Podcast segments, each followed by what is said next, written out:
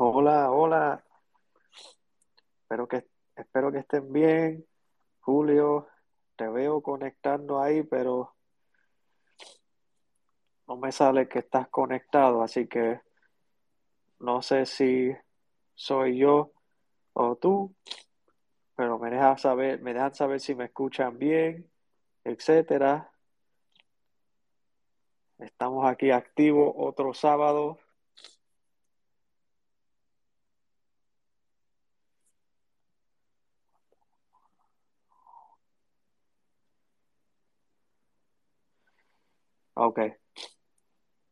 Creo que pudo haber sido la conexión con Julio. Vamos a ver. Porque Twitter a veces se pone.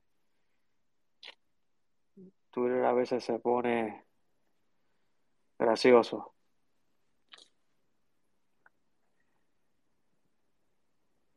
Ahora sí, Julio.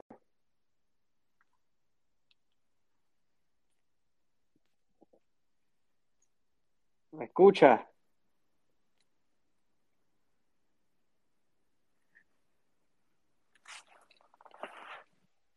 ¿Me escucha, Julio?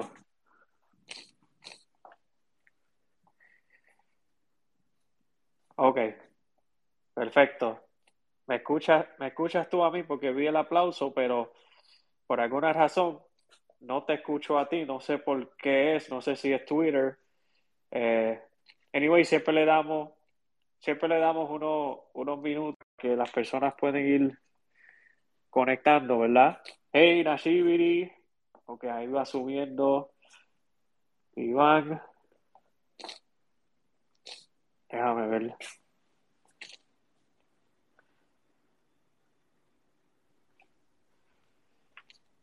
Hello, hello. Iván. Hey, saludos, ¿me escuchas bien? Sí, yo te escucho bien. Ah, pues parece que, de Julio, parece que no sé qué pasa allá porque tú, tú me escuchas a mí bien, Iván. Bueno, este, esta es la tercera ocasión en la cual salgo y entro. Creo que hay sí, un poquito de problemas con la conexión. Ah, ok, así que tú dices que tú no me escuchabas, entonces ahora sí me escuchas. Sí, yo creo que le pasaba lo mismo al otro, en arroz, perdón. Eh, ah, ok, ok. Pues qué bueno que por lo menos ya ese problema está resuelto, pero al parecer, Julio, cualquier cosa, entra, entra y sale de nuevo porque a, Iván ya le, ya le, le resol, se resolvió eso, pero no sé por qué a ti no te, no te escucho bien. Ya mismo arrancamos, si Twitter nos permite. Hola Joel, estamos aquí tratando de asegurar que la señal esté funcionando todo bien. Iván me acaba de decir que ahora me escucha, pero que hubo problema con la, con la conexión. Ahora Julio está tratando de, de entrar. Ya en breve arrancamos. A ver, trata. A ver aquí. Gato, ya saben, Twitter a veces, olvídate, Twitter es, depende del día, a veces está de buen humor y a veces se pone problemático. Joa, ¿me escucha? Ahora sí, Julio, dime, ¿todo bien? Saludos. Dímelo, dímelo, dímelo. ¿Me escucho raro? ¿Me escucho bien? Más o menos. No, te escucho, te escucho clarito. Yo, yo te escucho clarito. No sé si tú me escuchas a mí bien. Sí, yo te escucho bien, hermano. Este, mira a ver si te escuchas esto.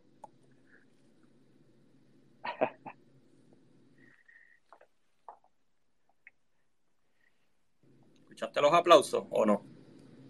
No, se fue en mute. Eh, se fue en mute.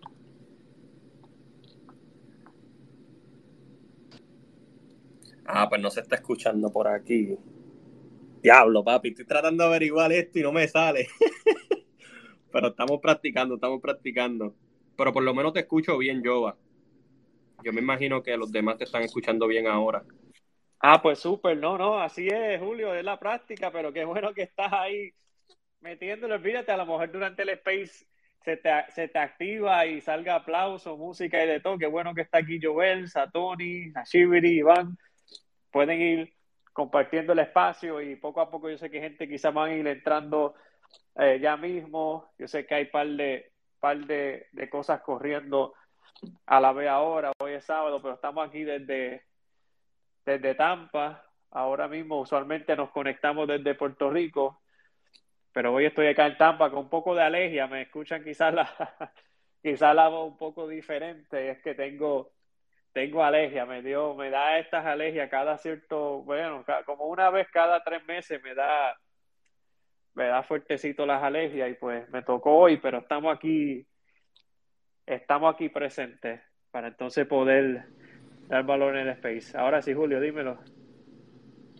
Sí, te escucho ahí medio fañoso. Sí, es el, sí, es el, la alergia. Me pasa siempre, hermano, cada, te digo, es algo ya parte, bueno, lamentablemente cada tres meses me, me da de que me coge todo el día y, y, tengo la alergia esa todo el día. Así que hoy me tocó, pero estamos aquí presentes. Vamos a hablar de un par de cositas interesantes. ¿Qué ustedes piensan, verdad, sobre todo lo que está pasando en el espacio ahora específicamente vamos a ir hablando sobre, eh, ¿verdad? Muchas cosas, pero mayormente vamos a hablar principalmente de Celsius, de la centralización de estas compañías como Celsius que se van, eh, ¿verdad? Presentando para gente que quizás no saben y tienen un entendimiento, se van presentando como algo descentralizado, como algo ¿verdad? Descentralizado, Web3, van utilizando los buzzwords, eh, etcétera, etcétera. Los CEO van haciendo su networking y, exponiéndose en diferentes plataformas y después traen millones de usuarios, pero después pasa lo que pasó cuando, ¿verdad? No, no, no manejan las cosas correctamente. Y eh, quiero hablar de eso porque creo que es importante educarnos, dialogar sobre estos temas, porque esto es lo que realmente ayuda a las personas nuevas o las personas que quizás también llevan un tiempito. Saludos Keisha, que entró ahí también, la dama, qué bueno que están, Tony qué bueno. Pueden ir compartiendo el espacio. Ya mismo yo arranco, estoy dando como una introducción, ¿verdad? Usualmente le damos unos minutos a las personas eh, para que vayan entrando. Yo sé que hoy hay un par de cositas corriendo a la vez, pero vamos a seguir aquí dando eh, valor para los que les interesa este tema, que para mí es muy interesante y como, como mencioné, hay que hablar sobre esto de Celsius, sobre la centralización, regulación en algunos aspectos, quizás lo tocamos brevemente, pero para mí es importante hablar sobre esto y sobre cosas que yo veo de valor. Por ejemplo, yo voy a hablar de, de una plataforma que hace poco eh, supe y lo estoy utilizando muy interesante y quiero ver lo que ustedes opinan sobre esa plataforma, si lo han usado, ¿verdad? Eh, y si han usado algunos similares, así que vamos a ir tocando ese tema eh, de esa plataforma, sí descentralizado, que nos pueden ayudar quizás prevenir situaciones como lo que pasó con Celsius y, y compañías similares. Así que vamos a ir entrando ahí, así que pueden saben que en este space es un space seguro, pueden ir subiendo, dando, aportando su opinión, sus experiencias personales con quizás cosas, plataformas que han utilizado, experiencias eh, que han tenido o experiencias que le han contado y usted lo encontró interesante y aplica a, este tema. Sería muy, muy bueno hablar con todos y escucharlos para, para dialogar y ver cómo nos ayudamos a seguir eh, expandiendo nuestro, conocimiento, ¿verdad? Esto es lo que se trata, este space de los sábados, abriendo conciencia. Para los que no saben, mi nombre es Giovanni, eh, vivo, ¿verdad?, e, en Puerto Rico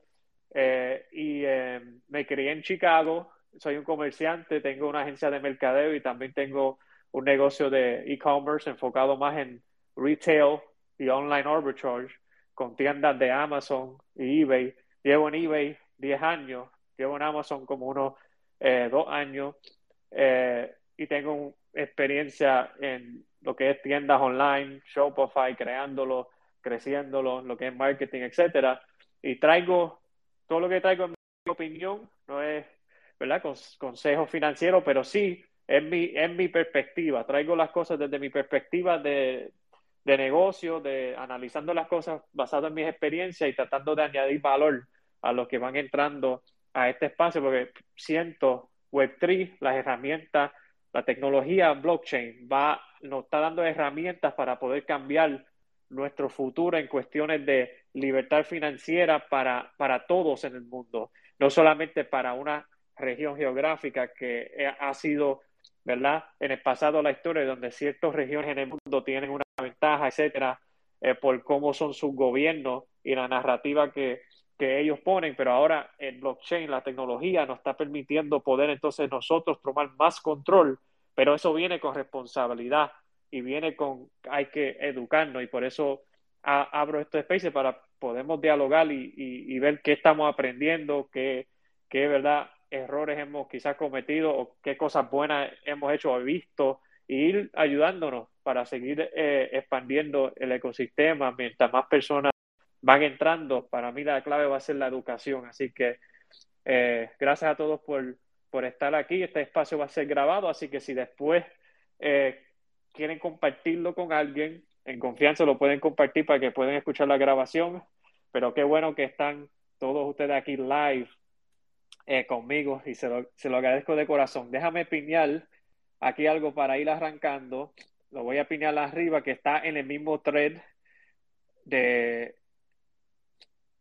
Ok, pero lo voy a piñar arriba. Un saludito, saludito ahí. Giovanni, ¿me escucho bien? Sí, te escucho, Julio, sí, te escucho bien. ¿Se escucha mi voz regular? Sí, lo escucho regular, sí. Me cago en todo. ok, pero quería enviarle un saludito ahí lo que pinean las cositas a Nashibiri, a Klaus, a Monique, a Satoni, a Esme, a Joel y a SP. Saludos, mi gente. Sí, saludos, sí, saludos a todos los que están aquí. Gracias a los que han compartido el espacio hasta ahora. Y si no lo has compartido, compártelo en confianza, que queremos, ¿verdad? Yo quiero, me gusta que gente esté, aquí para que puedan subir en confianza, dialogar, o si no hablan, pueden aprender algo. Estos espacios para mí son bien importantes para aportar valor todos de nuestras experiencias. Yo creo que esa es una de las mayores cosas que yo he aprendido en la vida, especialmente con mentores Fíjate, ¿por qué los mentores son tan importantes? Cuando tú vienes a ver un mentor bueno, es porque ellos te están dando su perspectiva a través de errores y cosas que ellos han hecho eh, para que tú no cometes esos errores, porque ellos ya pasaron, ¿verdad?, por ciertas etapas y nada más tú tener acceso a ese insight te ayudaría a tú poder no solamente ahorrarte dinero, pero tiempo, etcétera. Así que así yo veo estos tipos de espacios que son tan buenos que lo, lo hacemos, ¿verdad?, de forma gratuita que podemos intercambiar valor de nuestras experiencias y eso nos podría ayudar a no cometer errores o ayudar a otros. Entonces, por lo menos darle, ¿verdad? Una guía de que, mira, haz tu research o busca esto si no has buscado todavía o esto me ayudó y, nos ayudamos. Así que vamos a ir entrando al, al, al tema y pueden ir subiendo en confianza. Como les dije, este espacio pueden ir subiendo y pidiendo el micrófono y, vamos eh, aportando. Voy desarrollando el tema, pero pueden ver el, el pin arriba. Muy interesante. Lo pongo porque hay que, hay que recordarlo y hay que enfatizar cuando algo está mal para que podamos aprender y, y ver los señales más adelante para que cuando algo eh, parecido se aparece en el camino podemos identificarlo. Por, eso, ¿Por qué lo digo? Porque en ese pin, tweet arriba hay un video donde resume todas las cosas que dijo Alex, el, CEO de Celsius, cuando él estaba en ¿verdad? Su, su, su campaña de mercadeo, donde empezó a, ¿verdad? Iba a muchos lugares a hablar sobre, ¿verdad? las promesas, las cosas de la compañía, tú vas a ver que en el video él va hablando sobre, ah, como somos mejores de los, somos mejores que los bancos, nosotros, te puedo asegurar que nosotros vamos a, a, a, ¿verdad? Van a tener su fondo seguro con nosotros y nosotros eh, vaqueamos eso, o sea, miran el video porque no se puede olvidar.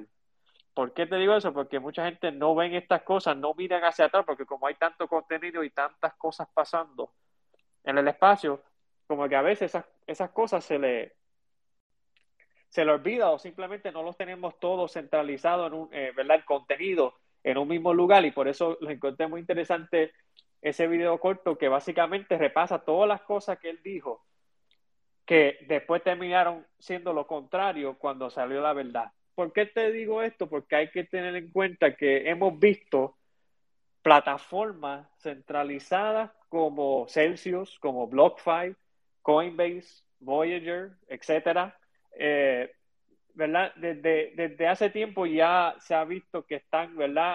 Algunos ya, como Celsius, eh, graves problemas han caído. BlockFi está en un proceso de reestructuración, ¿verdad? So, se está viendo cómo estas eh, plataformas que son realmente centralizadas, cómo es que por ser de esa forma centralizada y dependen de esa estructura de un CEO y la confianza de las personas poner la confianza en una persona. Y ya, ya saben que este, este, es fácil. Si tú ves en, una plataforma, en un blockchain, que alguien tiene el rol de CEO, ya eso significa centralización. Esa persona está tomando esas decisiones y tú tienes que, ahora ya no es trustless, porque trustless es código, trustless es DeFi, ¿verdad? Que, que, el, el, código va ejecutando y, no hay, y, no hay que depender de un, de un punto de fallo, ¿verdad? Porque está descentralizado. Ya con entidades y plataformas centralizadas, pues ese es el riesgo. No es que sea malo, porque yo he hablado sobre cómo la centralización a veces es necesaria, incluso la regulación para la gran mayoría de la sociedad, eh, por su mentalidad. Pero en estos casos requiere que tú tengas que confiar en esa persona. Ya que si hay hay un CEO tú estás apostando a ese CEO, tú estás apostando a ese equipo detrás de ese CEO, ese líder de esa plataforma o esa entidad. Es importante entender eso porque, ajá, adelante Julio. No, mano, sí, este, estoy de acuerdo contigo. Eso está, ¿Se puede hablar malo en estos espacios? Trato, trato de no, pero trata de. Mira, está cañón, está cañón este, lo que tú dices, de verdad, yo vi ese video y he visto las cosas que ha hecho el CEO eh, y estoy de acuerdo contigo, hermano. ¿Me, escucho bien? Te escucho, te escucho.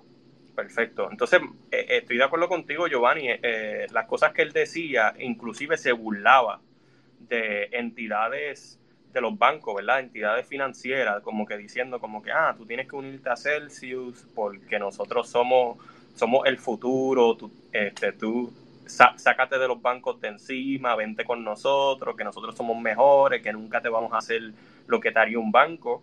Y al final del día vimos lo que pasó, ¿verdad? Entonces, estoy curioso qué piensa la gente sobre eso, porque es una parte como bien hipócrita. Y como tú dices, ya cuando tú tienes el rol de CEO, es como eh, deja de ser descentralizado, ¿verdad?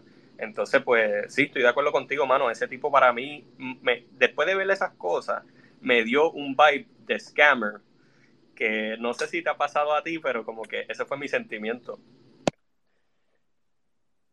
No, sí, sí, Julio, era, lo, mira lo que les voy a decir.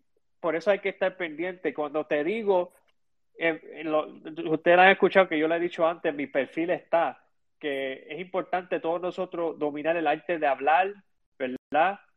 Hablar es escribir, nuestras ideas, pero ¿sabes qué?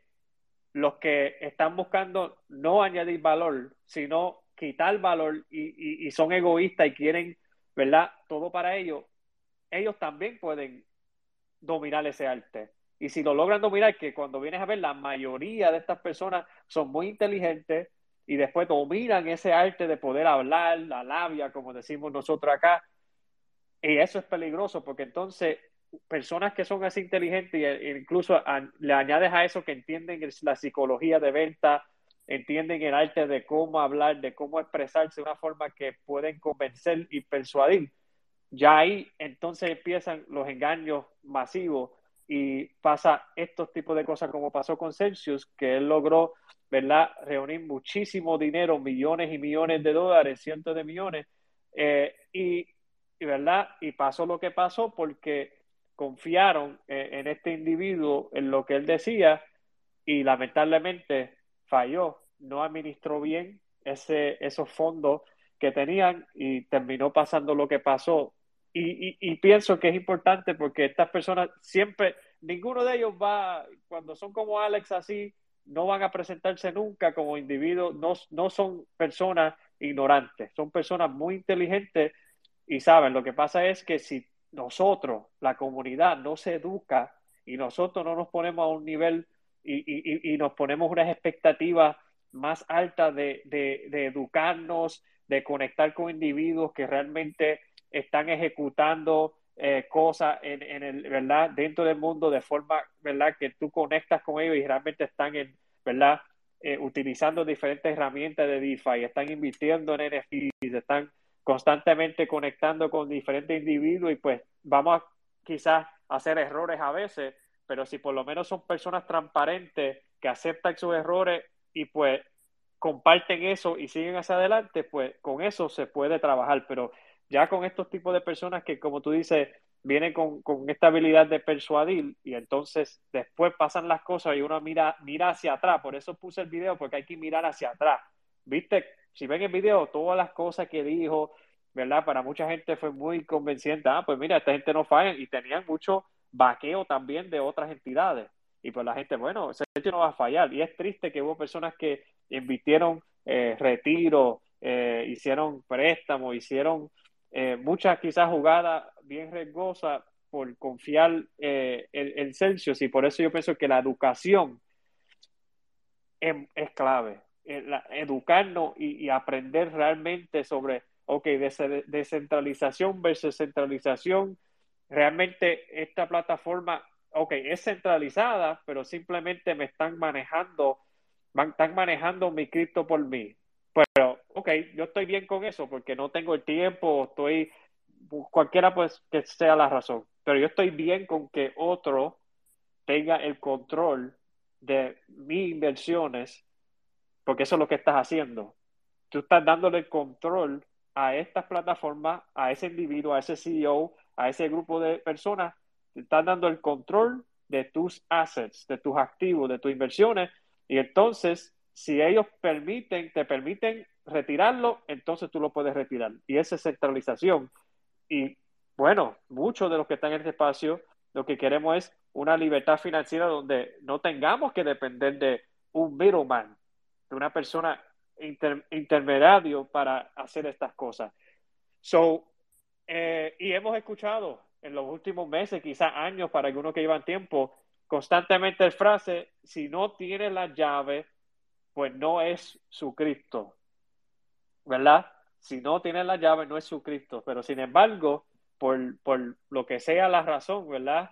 Eh, se me olvidó que, que, que Cristo, Cristo fue creado para eliminar los intermediarios, como Celsius, como ¿verdad? Voyager, etcétera, como estas compañías. Cristo existe para entonces que no tengamos que depender y poner nuestra confianza en otro humano, sino que ya el código se convierte en trustless, ejecuta y nosotros podemos confiar en que eso va a ejecutar y, y, y no hay un humano que puede influenciar por su bias en ciertas decisiones. Es, por eso es que está cripto, para eliminar eso. Sin embargo, vemos que pues eh, no sé, eh, o sea, y, se supone que dejemos, eso ayuda a que podemos dejar fuera de la ecuación eh, estos intermediarios, intermediarios utilizando ¿verdad? la tecnología, código.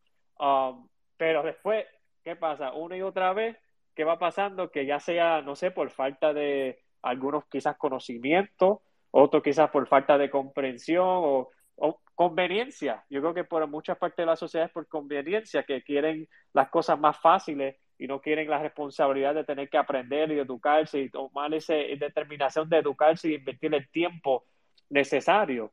Y pues, eh, lamentablemente ahí pues se van dando estos activos, intercambiando esto con estas plataformas que son centralizadas y después una y otra vez pierden, ¿verdad? Pierden sus activos. Y en verdad quiero, que no sé si, saludo Jorge, si tienes algo hasta ahora, voy a hacer una, una pausa ahí. Julio, saluda a eh, Mel que estaba ahí. Está Dante, saludos Dante, eh, Monique, Satoni, Joel, que están ahí, qué bueno que están aquí. Adelante, Jorge, ¿cómo estás? Hola, hola, ¿qué tal? Buenas tardes a todos, hermano. Gracias por estos espacios, como siempre. Gracias por hacer la labor más que necesitada de abrir conciencias. Y pues todo lo que comentan es muy cierto. Lo que tú dices es muy cierto también. Si tú no tienes el control de tu cripto, si no puedes sacarlo cuando tú quieras, transferirlo cuando tú quieras y está en las manos de alguien más, porque no son tus llaves, no, tú no tienes las cifras para poder entrar a esas wallets porque no son tuyas, ese cripto no es tuyo. Y ahorita es una, una temporada muy, muy, muy riesgosa para que juguemos con, si tenemos mucho o poco cripto, no hay que jugar con él. Hay que tener control de él, hay que tenerlo bajo nuestro propio, nuestra propia custodia y base a todo lo que está pasando con Celsius, uh, Three, uh, Arrows, y todo, todas los, los, las compañías, los exchanges que están cayendo, es, es, es inaudito todo lo que pasó. Es, es, es, tantos errores de novatos en el sentido de que son errores muy, muy, muy tontos, muy, muy, muy... Que cuando una vez que analizas todo lo que sucedió, cómo estaban dando préstamos sin ningún tipo de colateral, como dentro de ellos mismos estaban este, haciendo insider, trading con los mismos préstamos que estaban dando. Y no había, se supone que muchos de estos en su, en su sección legal, según de ellos te decían que estaban, iban a poner más atención, que tenían sistemas bien establecidos para poder proteger tu dinero y las inversiones que ellos hacían, pero no era así. La verdad es que no tenían ningún tipo de protocolo bien establecido para poder o filtros establecidos para poder ver si la gente a la que le estaban prestando, o los exchanges, así sean chicos o grandes, a los que le estaban prestando esas cantidades de dinero de cientos de millones de dólares, no, no estaban establecidas. Y, y es por eso que estamos viendo muchas demandas, muchas investigaciones, investigaciones legales. Estamos viendo a los fundadores de estas empresas yéndose a la fuga porque saben que lo que hicieron está mal. Y desafortunadamente los humanos necesitamos que este tipo de cosas sucedan para que empiecen a crear regulaciones, para que comencemos. Así es como el viejo oeste deja de ser el viejo oeste y se convierte en una, una, una, sociedad mucho más establecida y con más estructura. Y creo que es lo que necesitamos antes de que haya una adopción masiva de, gente nueva entrando a este mundo. Necesitamos, desafortunadamente necesitábamos que todo esto sucediera. Y hay mucha gente que perdió mucho dinero. Yo personalmente tengo amigos que perdieron demasiado dinero, que no tienen acceso a sus, a sus a sus cuentas. Ah, entonces es, es, triste, pero, pero bueno, desafortunadamente es un poco necesario. No, gracias, gracias Jorge. Y incluso yo conozco una persona ahora mismo, no personalmente lo conozco, pero dentro de un grupo que estoy, hay una persona que lamentablemente está ahora mismo buscando ayuda legal contra Celsius porque tenía mucho dinero eh, ahí y pues lamentablemente, ¿verdad? Como sabemos, no trancaron todas las cuentas, no dejaron que nadie retirara y pues ese es el problema de la centralización, que aunque esa persona sabe que las cosas van mal, entonces van, ¿verdad? Limitando tu libertad sobre tus propios fondos, sobre tu propio dinero, van ellos decidiendo ah, pues es el momento para, o sea, puedes retirarlo o no puedes retirarlo. Ellos deciden si te permiten eso. Y, ese es, ¿verdad? Uno de los riesgos de la centralización, lamentablemente. Así que gracias por, por ese aporte, eh, Jorge, ¿no? Y antes de ir con, con, Julio, que yo creo que tenía algo, pero que se desconectó eh, brevemente, iba a decir que, que sí, que básicamente tenemos que entender que no es necesario tener que utilizar esas plataformas centralizadas, a menos que por alguna razón tú sientes que es más conveniente para mí, pero no es necesario. O sea, no es necesario que tú tengas que, utilizarlos porque realmente tú puedes obtener ingresos pasivos y ganar rendimiento de una forma descentralizada. Y así no tienes que ni que entregar tus claves privadas ni tener ningún intermediario, ¿verdad? Centralizado. Para mí, por eso es importante la educación, porque hay gente, yo sé que hay gente que no lo hacen fuera de Coinbase o fuera de Celsius o fuera de cualquier plataforma centralizada porque ellos piensan que esa es la mejor forma. entre comillas, segura o más conveniente, pero realmente es que por eso hay que ir seguir educando y, y dando herramientas y otros instrumentos para que las personas puedan saber, no, esa no está eh, forma quizás más segura, puede ser la más conveniente, pero hay otras formas descentralizadas para tú manejar tu cripto. Sí, adelante Julio, que yo creo que te querías decir algo. Eh, ¿Me escucha? Sí, sí.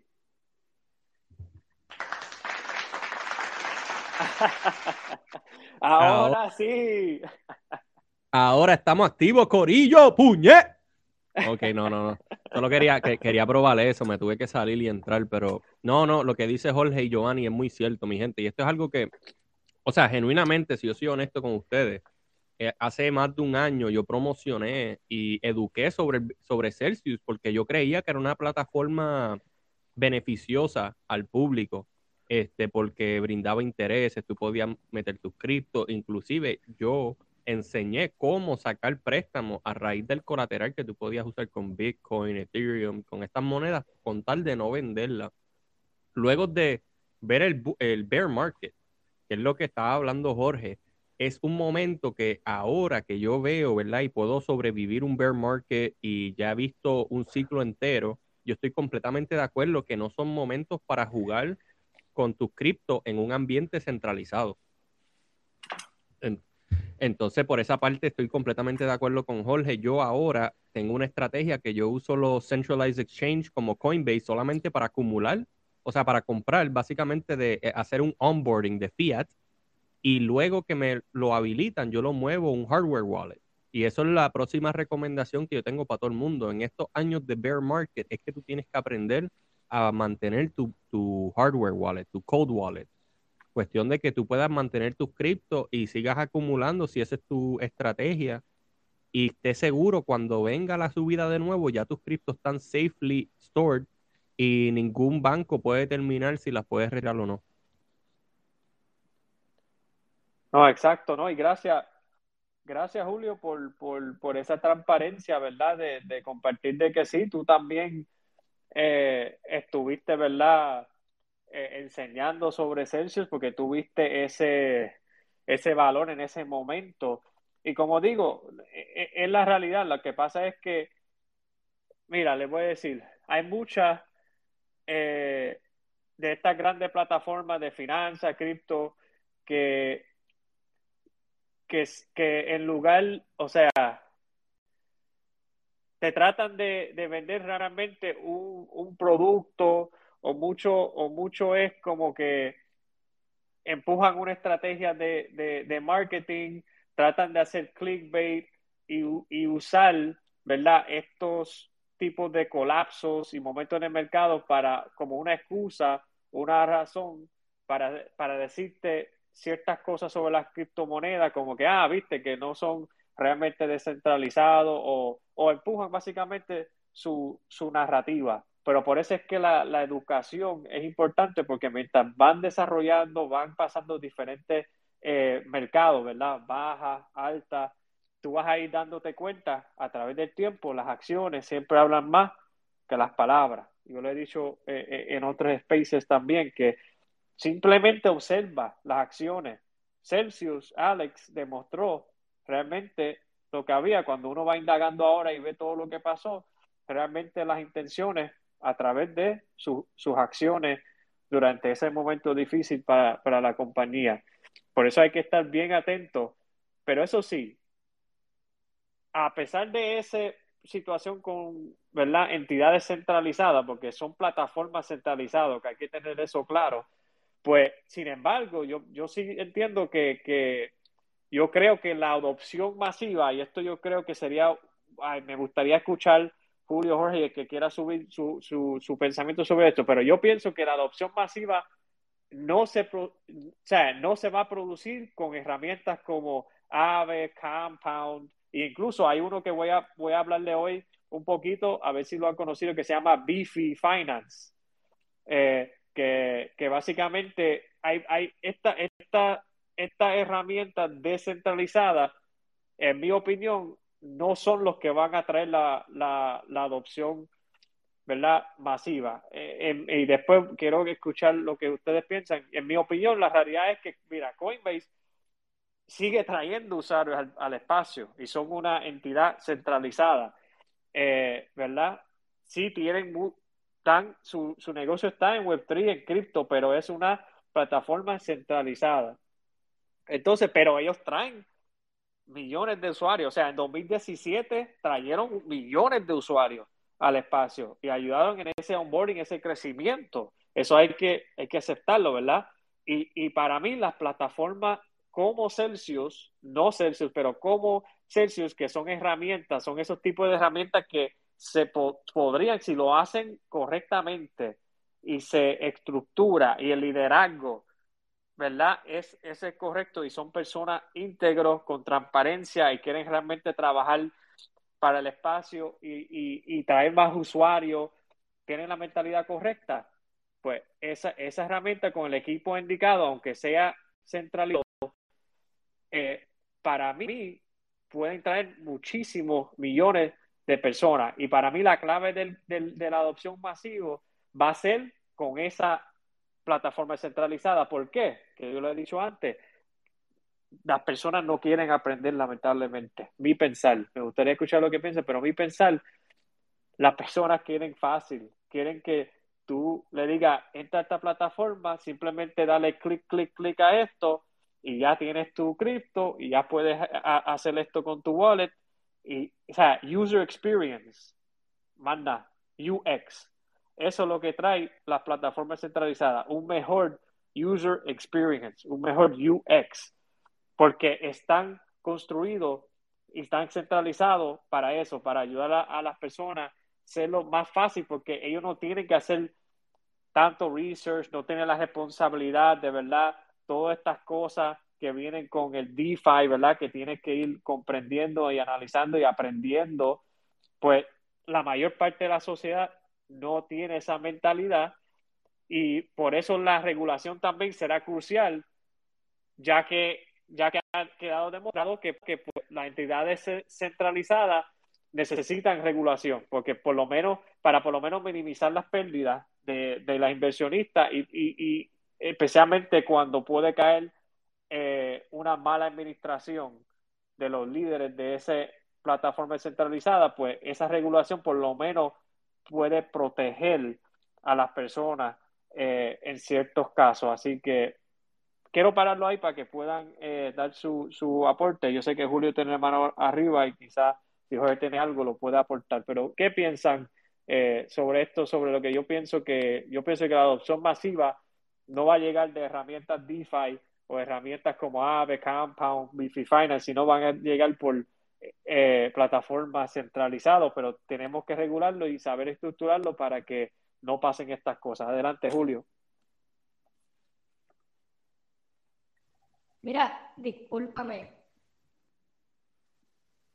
¿Me, escucho bien? Te escucha con una voz ahí de... de, Estás jugando ahí con el A. no, mira, y eh, yo estoy en un emulador desde mi computadora, ¿verdad? Para poder hacer estas cosas. siempre caerse las manos es porque no sé si eh, me, me, estoy rugueado y si Jorge está alzando la mano yo no lo veo, pues estoy alzando la mano para que tú me digas, ¿verdad? para, no brincarle por encima a nadie. Jorge, ¿tú querías opinar en eso o, me das la palabra? No, hermano, adelante, por favor, tú primero y luego ya voy yo. Ok, perfecto. Pues mira, Jova, yo estoy completamente de acuerdo contigo, hermano, especialmente ahora que estamos en una época donde estamos todavía viviendo en el fiat. ¿Qué significa eso, verdad? Que todo el mundo que está entrando al mundo de criptomonedas está viniendo de fiat y la mayoría de las personas todavía cobran en fiat y necesitamos estas entidades reguladas, ¿verdad? Y a mí me encanta Coinbase, una, porque es la primera compañía pública eh, registrada con el SEC para poder hacer un intercambio de criptomonedas. Y la regulación trae muchas cosas buenas, ¿verdad? Eh, por ejemplo, eh, Coinbase tiene que tener unos controles de SOX internos para poder tener la contabilidad, la finanza, todo esto es auditado. Entonces, pues eso me da una confianza adicional de que esta compañía, aunque no esté FDIC insured, ¿verdad? Con, es como los bancos que te aseguran 250 mil por cada cuenta de banco, si se pierden tus fondos, pues todavía eso no ha llegado a las cripto, pero pronto yo creo que vendrá. Entonces estoy de acuerdo contigo porque es necesario que las personas sientan esa seguridad a la hora de hacer el onboarding, especialmente porque yo diría que en el momento que ya todo el mundo esté en cripto y todo el mundo ya tenga criptomonedas y las criptomonedas lleguen directamente a tu bolsillo, que tú puedas comprarle, cobrar en cripto, que si tú tienes clientes te paguen en cripto, que todo lo que imprime el gobierno viene en cripto, pues ya en ese momento quizás las entidades como Aave y la DeFi pueden tomar el control del mercado, pero como todo ahora es en fiat, tú necesitas hacer un puente, ¿verdad? De fiat a criptomoneda. Y por eso son muy necesarias las compañías como Coinbase, como Binance. Y hasta que no se vea esa adopción masiva, que todo el mundo está en cripto ya, pues no van a ser sumamente necesarias. So, este, creo que es muy importante ellos pero creo que la regulación a esas compañías también es bien importante porque vimos cómo el mal manejo de fondos en compañías como Celsius, que no es una compañía públicamente registrada, pues tuvo un mal manejo de fondos y hizo unas apuestas medias este, dubiosas. Inclusive los, la gente que, que contrataron no se veían que tenían la experiencia adecuada. Este, las negociaciones y el insider trading, no, no es insider trading, pero las cosas que hicieron internamente con el Cell Token, este, se nota a lejos que el más que se benefició fue el fundador ese que del que tú piñaste, el Alex. El Alex. Entonces, pues son cosas que sí son necesarios para hacer el onboarding y van a seguir trayendo más gente, pero para mí es importante que esas entidades sí sean reguladas para traer la más, la, el mass adoption. Y ya cuando haya mass adoption, quizás podemos ver que poco a poco van a ir reduciéndose porque ya no son tan necesarias como cuando todo el mundo trabajaba en Fiat. No, gracias, gracias Jorge por el aporte. Adelante, a mi, perdón, Julio. Adelante, Jorge. Ah, pues creo que ya Julio lo dijo absolutamente todo y coincido con todo lo que dijo. Y retomando un punto que tocaste tú, para que haya realmente adopción masiva, tenemos que entender que la, fricción del usuario con la tecnología tiene que ser básicamente invisible. Entonces, ah, el diseño de la interfase que va a interactuar, con la cual vamos a interactuar, tiene que llegar a un, lugar que es tan, tan, tan, tan simple de usar que la gente ni siquiera sabe, sabe eh, todos los sistemas o protocolos o toda la tecnología detrás de eso que están usando. La gente no sabe cómo es que funciona realmente cuando ellos deslizan su tarjeta de Visa o de Mastercard. No tienen la más remota idea de cómo es que funcionan, simplemente saben lo que ellos obtienen al hacerlo. Entonces, nosotros aquí que nos gusta todo esto del metaverso o del Web3, etcétera, somos básicamente como nerds. Nos encanta todo esto, nos gusta la tecnología, sabemos lo que son los NFTs, pero en sí sabemos realmente cómo funciona la tecnología detrás de ellos, sabemos cómo funcionan las blockchains. Y nosotros tenemos ahora sí como una ventaja por encima de todos los demás. Pero de ahí en fuera, el 99.9% de las personas que van a interactuar con ah, el poder de la Web3 no van a tener la más remota de cómo funciona todo, no van a saber los nombres de los protocolos, no van a saber el nombre de las compañías que están detrás de estos protocolos, no, no tienen la más remota idea de lo que es un, un bridge entre un, este, una aplicación o una network. Entonces, una vez que lleguemos a ese punto, creo que vamos a poder ver más y más y más adopción masiva. No, es, no creo que sea tan, tan temprano como mucha gente cree que lo va a estar. Tampoco creo que sea años y años y años y años, pero sí van, se van a requerir de diferentes, van, a necesitar suceder diferentes sucesos que activen un efecto dominó en todo lo demás. Primero, tenemos que tener marcos legales bien establecidos. En base a eso, ahorita en el bear market, compañías están construyendo y ya que se establezcan estos, estos marcos legales, las compañías van a poder ver qué se puede hacer, qué no se puede hacer. Toda la gente, todos los proyectos que estaban aquí simplemente para obtener dinero están desapareciendo, lo estamos viendo, desde proyectos de NFTs hasta exchanges, de todo el mundo. Entonces, esto es una purga de todo lo malo, de todas las personas que estaban aquí con intenciones malas, solo para hacer dinero, y los que están realmente construyendo, eh, que están operando sin una estructura este, legal, bueno, ahora saben que tenemos que tener mucho más cuidado, ya que se empiezan a salir regulaciones, poco a poco vamos a poder tenerle más forma, más sentido y a mí me gusta usar mucho modelos mentales y creo que ahorita el lugar donde estamos es casi, casi igual a la diferencia entre el arte y el diseño, ¿no? Ahorita todo lo que es el mundo cripto, uh, Web3, es como arte, es lo que sea, eh, todos están haciendo lo que quieren, como quieren, cuando lo que pueden, pero ya que tengamos todos estas legislaciones, uh, todos estos marcos legales, vamos a tener parámetros, vamos a tener marcos, puntos de referencia, y ahí es donde vamos a comenzar a, a usar el diseño y el diseño te sirve para llevar, llegar de punto A a punto B.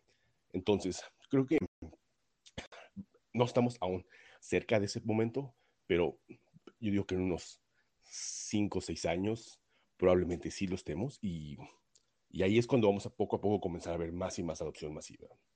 Porque el poder de la, Web3 es, es muy grande y es imposible que no afecte la vida de todas las personas. Simplemente no es. Gracias, Jorge. No, eh, tremendo aporte de los dos y, añadiendo ahí de lo que dijiste, Jorge, sí, pienso que la regulación y cuando las leyes se van formando en, los países, ¿verdad? Sobre cripto, vamos a ver aún más estructura y vamos a ver más plataformas centralizadas entrar. Pues yo estoy seguro que hay compañías que no han entrado o no están quizás planificando, pero no han entrado y no han hecho algo significante porque están esperando ese momento, ¿verdad? Están esperando eh, que, que, que, el gobierno diga claramente, ok, cuáles son las reglas del juego para ellos entonces poder ir 110% y empezar a, a construir estas plataformas que van a poder ayudar a, a atraer más personas. Los que lo han hecho hasta ahora sin esperar eso, pues han, habido, ¿verdad? Varios, pero podemos ver los, ¿verdad? Los, los resultados ahí hasta ahora no ha sido eh, muy bueno lo que, lo que se ha visto en cuestión de la mayoría de, de estas plataformas y cómo lo han administrado, lamentablemente. Pero sí pienso que, mira, hay que tener eso claro. Y mientras tenemos eso claro, con, o sea, mientras tú tengas claro que, pues, si una criptomoneda criptomoneda, una plataforma, tiene un CEO, tiene alguien al frente, eso no es descentralizado y que esa estructura es como una compañía tradicional, es como una corporación y realmente cuando hablamos, y por eso es que hay mucho quizás fricción cuando se habla este tema, porque hay personas que, ¿verdad? Dicen y, y pues piensan que pues mira, pues realmente cuando uno viene a ver el cripto no eh, el cripto fue creado para darnos la libertad financiera y, y, y dando la libertad de poder manejar la narrativa financiera, manejar nuestro dinero sin tener que pedirle permiso a un gobierno, pedirle permiso a un intermediario, sin, ¿verdad? Que elimina la frontera, elimina la resistencia a las, o sea, y, y, no, y, y, es resistencia, es resistente a la censura. Esa es la otra cosa que en muchos países, pues, eh, en diferentes partes del mundo, pues, eso es algo grande que no necesitas permiso, no tienes frontera y, es resistente como que a, a, la, a, la, censura, pues eso es algo grande y, y literalmente esta tecnología, eh, cuando se usa de forma descentralizada es donde más podemos ver ese beneficio de, esa libertad eh, financiera porque no estás dependiendo de otra entidad, no estás dependiendo de un gobierno, no estás dependiendo de otro, sino que tú estás tomando esa responsabilidad, tú estás tomando las decisiones, tú estás aprendiendo sobre cómo utilizar la tecnología y no necesitas a alguien por el medio para poner reglas o para, ¿verdad? O para darte permiso para mover tu dinero o para hacer algo en el blockchain. Que eso es lo grande, ¿verdad? Eh, del mundo descentralizado y del blockchain como tal. Y eh, eso hay que recordarlo, que el cripto, uno de sus grandes beneficios es eso, que pues la regulación va a llegar, pero para los que quizás entienden y no quieren caer dentro de este modelo de pues volver a, depender de otra plataforma centralizada o de un gobierno o de cualquier persona, pues para los que están dispuestos asumir esa responsabilidad y educarse, pues lo bueno de cripto es que esa opción está. Tú puedes educarte, conocer herramientas y empezar a utilizar herramientas descentralizadas que te permiten hacer todo esto sin tener que pedir permiso, sin tener que, ¿verdad?, enviar un documento, esperar la autorización, tres días para que otra persona te diga qué tú puedes o no puedes hacer con tus inversiones, con tu dinero. Y eso es lo grande de la descentralización, pero tiene sus riesgos como todo y ahí es que viene la educación, que yo creo que sigue siendo una de las partes esenciales y por eso es tan importante estas conversaciones para que podamos educarnos en qué se está usando. Y por eso quería, déjame entonces ponerlo arriba ahí, lo voy a piñar ahora. este segundo tema es Beefy Finance. Yo no sé si lo han escuchado, pero descubrí, descubrí ¿verdad? Esta básicamente es un optimizador de, de rendimiento descentralizado, o sea que tú puedes buscar varios blockchains y eh, dentro de esa plataforma eh, y entonces puedes, eh, como usuario, puedes ganar intereses compuestos sobre tu criptomoneda. Y, y, él te dice cuáles blockchains son compatibles con el EVM, o sea, el Ethereum Virtual Machine. ahí mismo él te, él te dice cuáles son y ahí tú puedes encontrar diferentes rendimientos, diferentes liquidity pools, etcétera, etcétera. Y creo que es muy interesante y se, se merece mencionarlo para que puedan hacer su research y pueden ir eh, dándome lo que sí han tenido experiencia con ella, pero yo creo que es muy interesante esta, esta, esta plataforma porque nos permite encontrar protocolos reales que están pagando mayores rendimientos y básicamente lo que está haciendo las plataformas centralizadas, Coinbase, etcétera, por ti, tú lo puedes hacer tú mismo a través de una plataforma como Bifi Finance, ¿ves? Que ese es el poder de del conocimiento, el poder de la descentralización, que en vez de ahora tener que hacerlo todo a través de una plataforma y asumir ese riesgo, que está bien, si por conveniencia lo puedes hacer, esa opción está. Pero para los que quieren esa libertad y quieren realmente manejar eh, su fondo de forma descentralizada, pues existen estas herramientas, ¿verdad? Que te ayudan a, a rendimiento, a, a, tu controlar esos activos, pero por eso es que la educación es importante, porque aunque ellos te, ¿verdad? Te, te presentan los diferentes blockchain compatibles como Polygon, Avalanche, Phantom, Harmony, o sea, si entran, pueden hacer su research, le puse eh, el, ese, ese pink tweet arriba para que puedan entrar a su página, pueden ir indagando en lo que están haciendo, que incluso en ese tweet ellos anunciaron que están haciendo una colaboración con el Brave, eh, eh, ¿verdad? Eh, wallet y software. Así que va, muy, muy interesante la, la, plataforma, pero también viene una responsabilidad, ¿verdad? Porque así mismo como te demuestra toda esa información en un, en un mismo lugar, de donde puedes entonces recibir ese rendimiento, asimismo tienes que tener el conocimiento para poder escoger bien y saber y, tener una educación eh, financiera para poder entonces entender los pros y los cons y para que puedas tomar entonces mejores decisiones, decisiones informadas, eficientes y efectivas. Así que no sé qué, qué piensan eh, sobre esta plataforma, si, si, lo han usado, yo creo que Julio lo mencionaste que lo habías usado eh, y yo lo, lo, descubrí hace poco y para mí fue muy interesante eh, y quería compartirlo, así que cuéntame Julio. Oye, hermano, gracias por la oportunidad, pero quería darle quizás el micrófono a Ángela, que acaba de subir, a ver si ella conoce la plataforma o quería comentar algo. Perfecto, bien, bienvenido Ángela, bienvenida. Hola, muchísimas gracias. Los estoy escuchando desde hace ratito, está súper genial. Em, la verdad no conozco la plataforma, pero sí me voy con muchísimo cuidado con todo lo que tiene que ver con em, centralización en cuanto al resguardo de tus criptos, bien sea porque te ofrezcan una tasa de interés que sea tal vez muy atractiva. mientras más atractiva, más miedo me da, para serles sinceros, ¿no? Sobre todo porque lo que ya hemos visto con diferentes como Bowl, como este, Terra, como, no sé, todas las otras que han, este, que han sucedido, ¿no? Entonces, creo que yo, por ejemplo, en caso de ingresar a alguna de estas plataformas o alguno de, en caso de, de, adquirir alguno de estos contratos o buscar, no sé, bien sea stacking, no sé, lo haría con un monto que no necesite, que, que esté dispuesta a arriesgar. Es lo, es lo, único que en el momento les puedo agregar en, base a, a, lo que acabas de piñar. Excelente.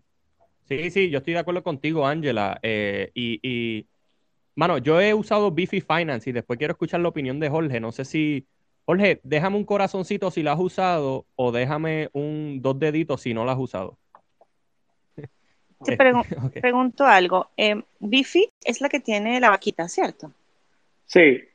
Ok, ya, ya sé cuál es el proyecto. Sí sé cuál es el proyecto. Sí. Eh, repito, ¿qué me interesa de Bifi? Que tiene una gran comunidad. Yo, por ejemplo, veo dentro de los proyectos comunidades y veo también, por supuesto, qué trae o qué, cuál, qué es lo que ofrece el proyecto. Si tiene una gran comunidad, yo creo que Bifi está trabajando también sobre la red de Smart Chain y también sobre, me parece que también tiene como un acuerdo con Chainlink.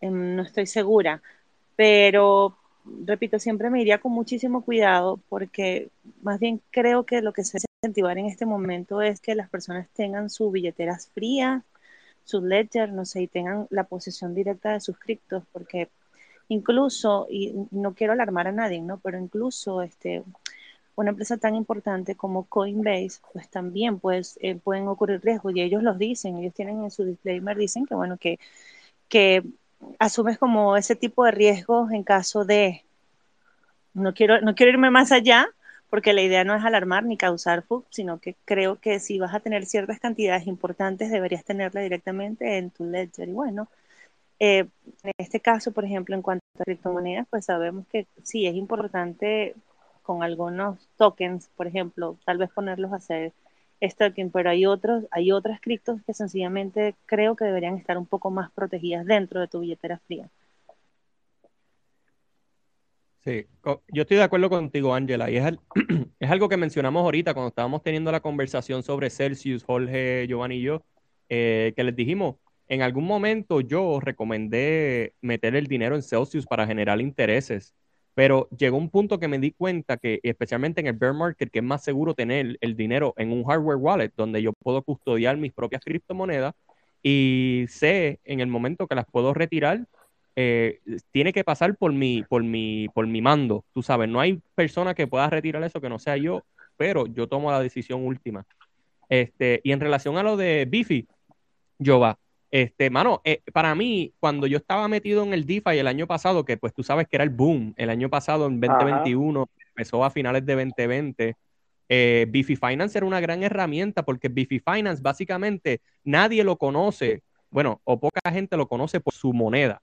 ¿verdad? Tú, tú, no vas a Beefy Finance como, no sé si tú escuchaste cuál era Pancake Swap o sí. Iron Finance. Pues esas plataformas tienen su propia moneda, ¿verdad? Y la gente entraba mayormente por su moneda y también querían hacer staking de su moneda. Pues Beefy Finance lo que hace es un yield aggregator.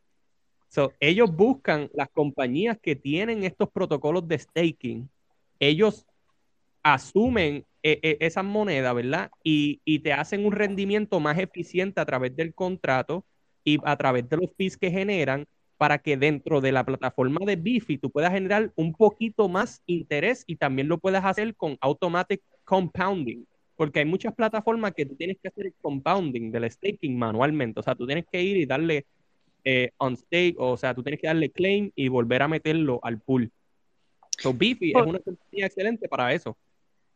No, no sé si, bueno, ya he visto que no sé si pueden activar sus manitos porque quiero ver si está funcionando, porque yo creo que estoy un poco bugueada, no me sale nada, ni manito, ni, ni visa, ni nada. Por eso te interrumpo, qué pena. Eh, fíjate que yo confiaría incluso un poco, sí sirve, soy yo, confiaría un poco más incluso en, en plataformas como Binance que también ofrecen estos, tal vez no son, no son intereses tan altos, pero oye, un 9%, 8% en bus, por ejemplo, son, es interesante. Eh, sí, eh, ¿qué pasa? Que, que me gusta de Bifi, eh, que tiene un, muy poco supply. O sea, yo te digo ya directamente los datos en cuanto a que yo he operado a Bifi, pero haciéndole trading como tal, ¿no? Em, y como resguardo de valor, pues sencillamente eh, tomaba ganancia. Eh, pero que me, que me interesaba también que tenía un, yo creo que es muy bajo. Yo no sé si son 10 millones, me parece, o un millón. Ya voy a verificar ahorita, pero sé que el supply es muy, muy, pero muy bajo. Y otra cosa, eh, que por supuesto PancakeSwap tiene mucha utilidad. Eh, PancakeSwap, la gente lo utiliza específicamente para hacer swap. Yo creo que es uno de los, de los, no donde, de las, ¿cómo se llama? De los swap donde se puede, que tiene mayor eh, intercambios comerciales, me parece, sobre todo sobre la red de Smart Chain, ¿no? Pero bueno, cada quien es libre de, de eso es solamente mi opinión, cada quien es libre de, de, de hacer Con su dinerito y con sus ingresos lo que desee. Que les digo que, por ejemplo, cuando tengan oportunidad, pues sencillamente también tomen ganancias, que es importante dentro de todo, de cualquier inversión, pues aprender a tomar ganancias. Dependiendo por lo que estén acá, bien sea si van en modo o bien sea si, si van sencillamente por, no sé, por porque le tienen de pronto, creen el proyecto y lo que ustedes deseen, es importante aprender a tomar ganancias. Adelante, Julio, yo creo que iba a decir algo y después yo, yo, yo, yo aporto después de ti, Julio. No, sí, Ángela, estoy de acuerdo contigo. Yo solamente estaba tratando de darle contexto a las personas para que entiendan lo que estamos hablando y no necesariamente de BIF y la moneda, porque yo creo que tú estás hablando de la tokenomía de la moneda yo estoy hablando de la plataforma y lo que, estaba lo que hace la plataforma para que las personas entendieran en Arroyo y Habichuela cómo es que se mueven los muñequitos. Pero nada, continúa con la palabra, Giovanni. Sí, no, es importante eh, y qué, bueno, gracias a los, gracias a los dos por, por su aporte, ¿verdad? Pero por eso es bueno dialogar y ver los diferentes puntos de vista eh, y, lo primero que, gracias Ángela por subir, y, yo sé que tú vienes de un lugar de tratar de, ¿verdad? Que las personas tengan cuidado y poner ese fundamento de, de, ¿verdad? De que en este mercado hay que saber cómo manejar las cosas. Pero así mismo lo que voy a aportar es que yo mencioné, y estoy mencionando Beefy Finance, porque yo pienso, esto no es, como le dije al principio del espacio, eh, consejo financiero. Esto es para que usted haga research, indaga y vea herramientas que se pueden utilizar y tú tienes que hacer tu research. Aquí ni yo, ni Ángela, ni Jorge, ni Taren, ni Julio son las personas que van a determinar tu éxito con tus inversiones. E, eso es tu responsabilidad y eso lo y ese es por qué yo traje esta conversación, porque pienso que hay personas que eh, eh, no se nos olvida que la educación financiera es lo primordial. Si tú ni siquiera entiendes lo que habló Ángela, que es importante, que sí, mientras, y, y, tienes la mentalidad correcta, Ángela, que mencionaste, ah, a veces yo veo esos por ciento de APY altos y me da miedo. Pues significa que sí, tienes una eh, inteligencia financiera, buena, porque sí, eso es algo que yo iba a mencionar ahora, que es que cuando, ¿verdad? Cuando tú estás en estos tipos de plataformas como lo que es Bifi, son herramientas muy buenas, pero necesitan en conjunto eso, tienes que tener una educación financiera sólida y muy buena para poder entonces saber manejar tu inversión. Y la realidad es que las inversiones también son muy personales. Lo que puede ser riesgoso para mí, para Ángela o Tarek, no es arriesgoso. ¿verdad? Porque tienen un conocimiento o un base financiero muy diferente a la mía. So, por eso es muy personal y por eso todo lo que eh, se discute en este espacio es para que ustedes indaguen más, busquen más información, hagan el research, cómo se utiliza esto, cómo es que ¿verdad? esto se puede tener eh, una utilidad para mí. Estoy preparado para esto porque sí requiere que tú tengas una educación y, ¿verdad? y que toma esa responsabilidad de que si de momento no entiendes que, ¿verdad? Cuando tú entras a una plataforma como Bifi y entras a un pool que tiene un alto rendimiento, pues significa que si tienes educación financiera vas a saber que ese mientras más alto sea el rendimiento, más riesgoso es ese tipo de inversión. Y por eso es que, ajá, sí, adelante. Perdón, te quiero aportar algo. Es que no puedo dar la manito. No, si quieres termina y luego yo te aporto lo que, lo que viene. Ok, no, no, sí, y entonces, eh, para mí eso es lo, eso, eso es lo, eso es lo esencial. La, educación tiene que ser lo primero que, por eso había este espacio, porque si no entendemos y no tenemos una educación y no estamos haciendo research, no estamos aprendiendo de estas personas, de estas cosas que están pasando con Celsius, estas personas que están en el espacio y tienen, ¿verdad? Saben cómo hablar, saben cómo presentar ciertas cosas y entonces, entre comillas, te presentan una solución segura que mucha gente pensaba, ah, pues Celsius es, es, es seguro, o sea, no, no, no, no, no, no va a pasar nada. Entonces pasó lo que pasó. Y incluso eh, eso es lo importante de la, de la educación financiera y saber los pros y los contras de tus decisiones y dónde estás eh, invirtiendo tu criptomoneda y, y, y, y, tener tu plan, ¿verdad? ¿Cuánto riesgo quiero asumir? ¿Cuál, cuál es mi plan de inversión? ¿Cuánto estoy dispuesto a arriesgar? ¿Puedo arriesgar X cantidad y este otro por ciento, pues puedo jugar con este por ciento y este otro por ciento es algo donde voy a, ¿verdad? A, tener ese plan de riesgo, ese ratio, ¿verdad? Ese risk ratio en tu portfolio, saber cómo manejar eso, que todo eso volvemos a la educación financiera y saber eh, e, esa parte antes de ir entrando más fuerte a, a estas plataformas descentralizadas que sí requieren mucho más conocimiento, pero cuando tienes ese conocimiento, también es donde, para mí, en mi opinión, se pueden producir mucho más oportunidades, pero requiere ese conocimiento, educación y saber manejar eh, los riesgos eh, en inversiones. Um, pero adelante, Ángela, y después Tarek, que yo sé que Tarek tenía algo que decir, pero adelante, Ángela. Gracias. A ver, eh, volviendo sé que no, no es consejo financiero, ¿no? Ni nada, no, como, como bien lo dijiste ahorita, pero es que había dado un dato que era erróneo, ¿no? Las acciones que tienen total Bifi son 80 mil. Yo quiero que las personas entiendan, o los que estén por acá, no sé si, si tienen este tipo de conocimiento, que es importante. Por ejemplo, yo cuando voy a entrar alguna inversión, yo hago dos tipos de análisis. El análisis fundamental, que tiene que ver con todo lo que es el proyecto, quiénes están detrás del proyecto, este, han cumplido con lo que está dentro del roadmap, por ejemplo, ¿no?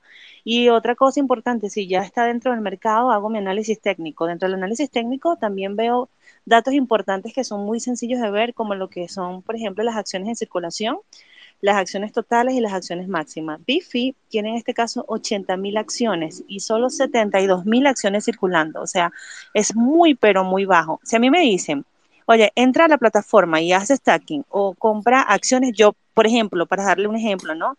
Yo solamente compraría las acciones y esperaría a que suba porque por la cantidad circulante que tiene, eh, que es muy poca en circulación ya, eh, seguramente va a subir. O sea, es muy posible por análisis técnico y fundamental que pueda subir, por ejemplo, ¿no? ¿Y qué pasaba? Que, por ejemplo, habían proyectos, se me activó el alarma del vehículo, sorry, habían proyectos donde, por ejemplo, ofrecían, para darles una idea, stacking XS de un 130% aproximadamente como API, y yo sencillamente este, esperaba o de repente habían bloqueos por 90 días. Entonces, muchísimas personas este, vendían justamente un día o dos días antes del bloqueo. Entonces, cuando ya tú ibas a vender, aproximadamente ya bajaba un 20 o un 30%. También hay que tener un poco de estrategias a la hora en que vayan a hacer ustedes algún tipo de inversión, ¿no? Tomar en consideración cosas. Porque, por ejemplo, yo estratégicamente vendía justamente en el pico máximo porque sabía que todos los holders está, o la mayoría de los holders estaban bloqueados porque quieren ganarse su, su porcentaje de interés en stacking, por así decirlo, ¿no? En recompensa. Pero em, en mi caso, yo vendía justamente cuando todos estaban bloqueados y cuando los demás iban a vender ya había bajado un 30, 20, 25%. Eh, sí hay que tener estrategia, un plan, gestión de riesgo, que es importante. Em, y por los momentos ya le doy la palabra al que sigue. Disculpen que todavía, déjenme probar, no puedo levantar. Ah, ya, ya me sirven mis manitos. Listo, muchísimas gracias. Perfecto, Ania. No, y antes de, ir a Tarek, gracias, gracias por tu aporte, aunque yo creo que por dónde viene y por, por eso yo pienso que hay que aclararlo, porque tú lo estás mirando y yo creo que Julio también se dio cuenta de eso tú, tú lo estás, y, entiendo tu punto, porque tú lo estás viendo como Bifi, como una forma de invertir en, en Bifi y, la moneda de Bifi. yo estoy enfocándome más en la utilidad de la plataforma de Bifi, que como mencionó Julio, lo que te da acceso a Bifi para tú poder ejecutar, ¿verdad? Y, y hacer el staking y entrar a esos pools eh, de stablecoins.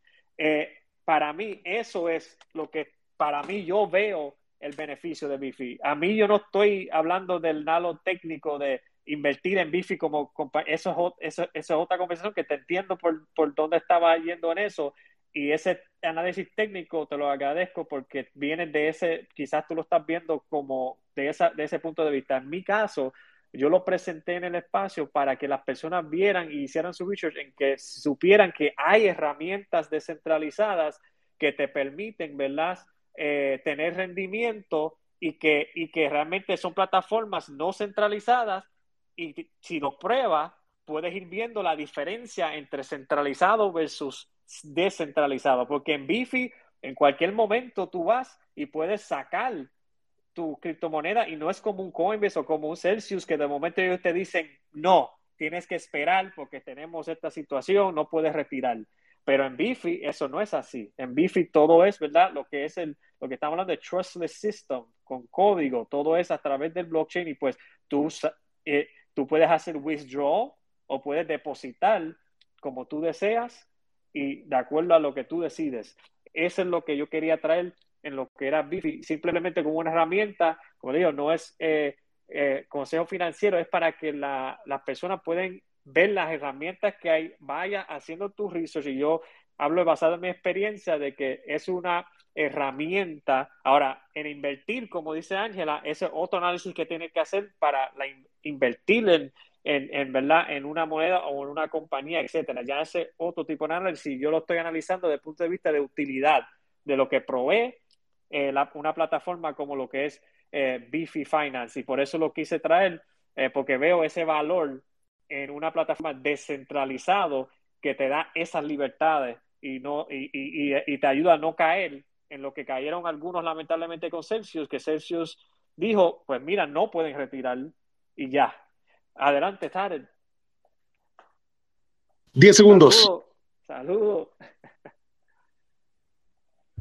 Tare, Tare necesita un poquito de tiempo para acomodarse y por ahí viene el Taret. ¡Zumba, ¿Qué tal? ¿Cómo andamos? Justamente ahorita el título, Giovanni, una disculpa que no me haya podido unir un poquito temprano. Estaba en un debate con un economista bastante, bastante interesante, ¿no? Eh, es Ángel Banks, algo así, es un venezolano y, me, me, gustó mucho su punto de vista crítico hacia la parte de la tecnología blockchain y todo esto, ¿no? Ahorita eh, se puso muy, muy interesante, ¿no? Ah, y hablando del estado actual, yo creo que estamos ahorita en un periodo de extrema precaución. Justamente con todo lo que está pasando con las demandas, la, justamente ayer tagué también a Angela en un post de la demanda de Coinbase, de lo de insider trading, Giovanni, y creo que justamente con lo que pasó con, con XRP, con la SEC, eh, ahorita hay que tener mucha, mucha precaución en, en, DeFi, ¿no? Lo que dijiste ahorita de los APYs, de todo este tipo de cuestiones, son protocolos centralizados. Al final de cuentas, venimos a replicar los modelos tradicionales de una u otra manera y le pasamos el control a, a, esta, a estas personas, como se dice. En el, y, y lo centralizamos, ¿no? Lo centralizamos en estas plataformas, estamos viendo mucha falta de transparencia en los central exchanges y lo que me llamó mucho la atención, Giovanni, de esta demanda, analizándolo un poquito de la parte más legal, sin que sean consejos legales, eh, es la manera en que ellos están estructurando ahorita los gobiernos al momento que ven los riesgos, ¿no? En esa demanda demandan a tres personas, no demandan a Coinbase ni a los nueve, las nueve criptos estas que se consideraron ya securities de acuerdo a ellos. Eh, justamente hay un análisis en donde dicen, ¿no? Están aplicando eh, algo como, como enforcement, como, como forzando eh, la regulación en donde hacen un statement de que esos son securities sin previamente haber pasado. Aquí hay que tener mucho cuidado porque creo que ahorita ya los gobiernos de todos los países se dieron cuenta de la amenaza que representa pues los criptosistemas, la, la, criptoeconomía, por así decirlo, en este ende. Y ahí lo que me llama la atención es que la demanda, al ser a tres personas físicas, no la, no la razón social de las empresas o, o de las criptos, están tratando de poner precedentes al más bajo costo. Vimos lo de la SEC, creo que fue en el 17 o en el 18 cuando entró la demanda y si no estoy equivocado ya les ha costado más de 150 millones de dólares de gastos y están a punto de perderla, ¿no? Entonces, si se fueran a demandar a cada una independiente, pues el costo sería muy, muy extrovertal. Entonces, en el, en el estado actual de la Web 3, Creo que tenemos que poner mucho, mucho enfoque en la cuestión de regulación. Eh, justamente el economista ahorita lo dijo, ¿no? Yo le pregunté, ¿por qué criticas? Dice, yo no critico el ecosistema ni nada, pero simple y sencillamente las personas que tienen el gobierno eh, o el control y las armas no van a dejarse tan fácilmente de que este sistema obtenga una adopción masiva. Y creo que justamente concuerdo con él en esa parte, lo estamos viviendo actualmente con, con todo este tipo de demandas, eh, principalmente con esta de la SEC. Entonces hay que tener mucha, mucha precaución. Eh, no hay una manera en que un protocolo ahorita, en una criptomoneda pueda llegar a crecer exorbitantemente.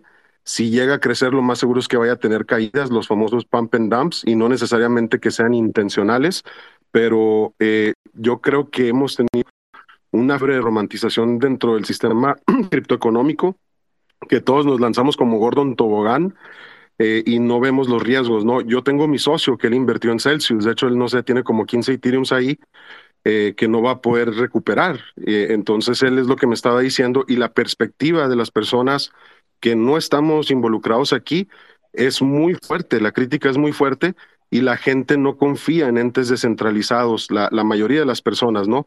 Entonces, eh, es lo que yo digo, vienen las CBDCs, lo vimos en la parte del BIS, eh, y es muy posible que las CBDCs empiecen a tomar una adopción mucho más rápida que las criptos, que al final de cuentas es casi, casi la misma tecnología detrás, solamente que esta la controlan las entes centralizadas. Y, hay que tener mucha, mucha precaución ahorita en este momento. Eh, justamente eh, viendo ese análisis, eh, Jaime Díaz, que es una persona de XRP, dijo, si esta demanda llega a proceder, Gary Vee no va a querer, no va a querer ni promocionar papel de baño en la Web3.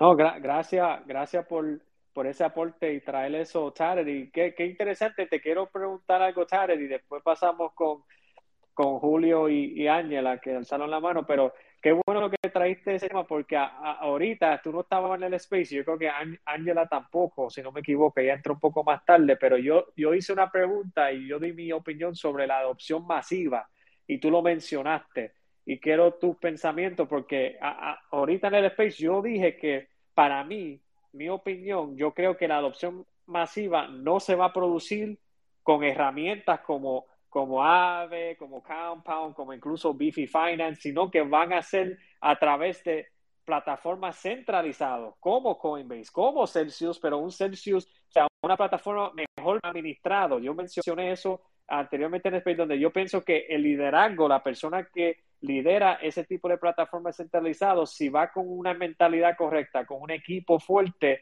que entiende, ¿verdad? Y, y se propone ser transparente, y, hacen las cosas bien, pueden, ¿verdad?, traer mucho más adopción masiva y, va a pasar. Y yo creo que, bueno, ya Coinbase comprobó en 2017 trajeron millones de personas, ¿verdad?, usuarios, y siguen ahí trayendo usuarios.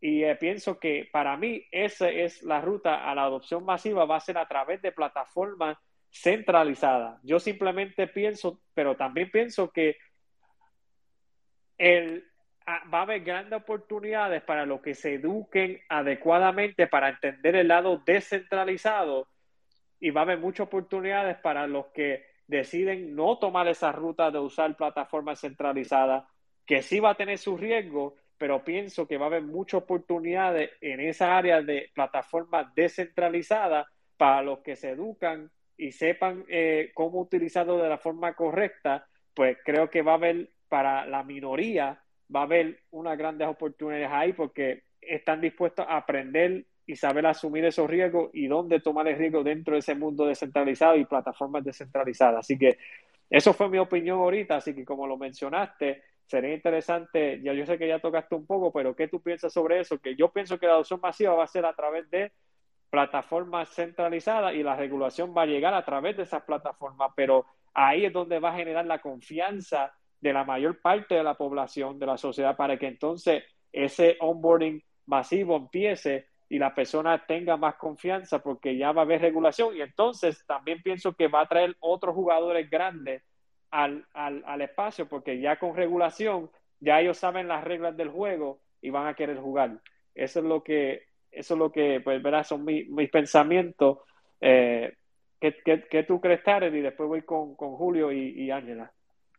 Bueno, concuerdo muchísimo, Giovanni, en esa parte de la centralización y justamente con eso de los CBDCs, estuve analizando el reporte ese del BIS y justamente ahorita también lo toqué, ¿no? Entonces la teoría de los CBDCs es que básicamente los van a hacer a través de entes, eh, empresas, bancos, etcétera, etcétera, y están dividiendo de los retail y los wholesale CBDCs.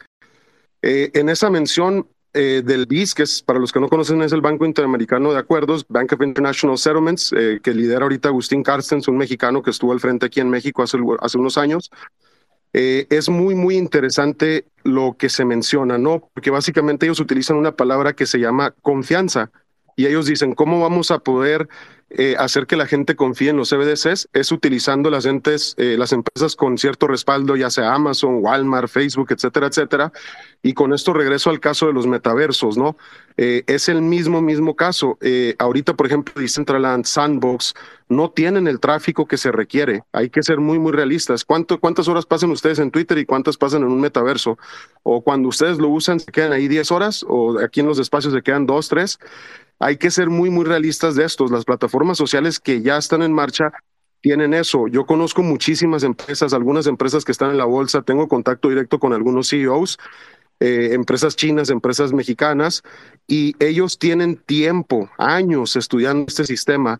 Entonces, eh, es mucho más factible que a través de todo lo que han hecho ya en el mundo tradicional, logren convencer a su base clientes, a su base de usuarios, como se le quiera ver, para que empiecen a adoptar. Entonces, aunque no nos guste, y yo no estoy muy de acuerdo con esa parte, porque creo que es, es una línea muy, muy frágil en donde inclusive todo este, este movimiento cripto, etcétera, etcétera, puede llegar a ser muchísimo peor que, los sistemas capitalistas o los sistemas que conocemos, en donde ciertas personas se llegan a tener beneficios, pero tampoco diciendo esto quiero decir que estoy en contra del capitalismo o que soy comunista o alguna cuestión así.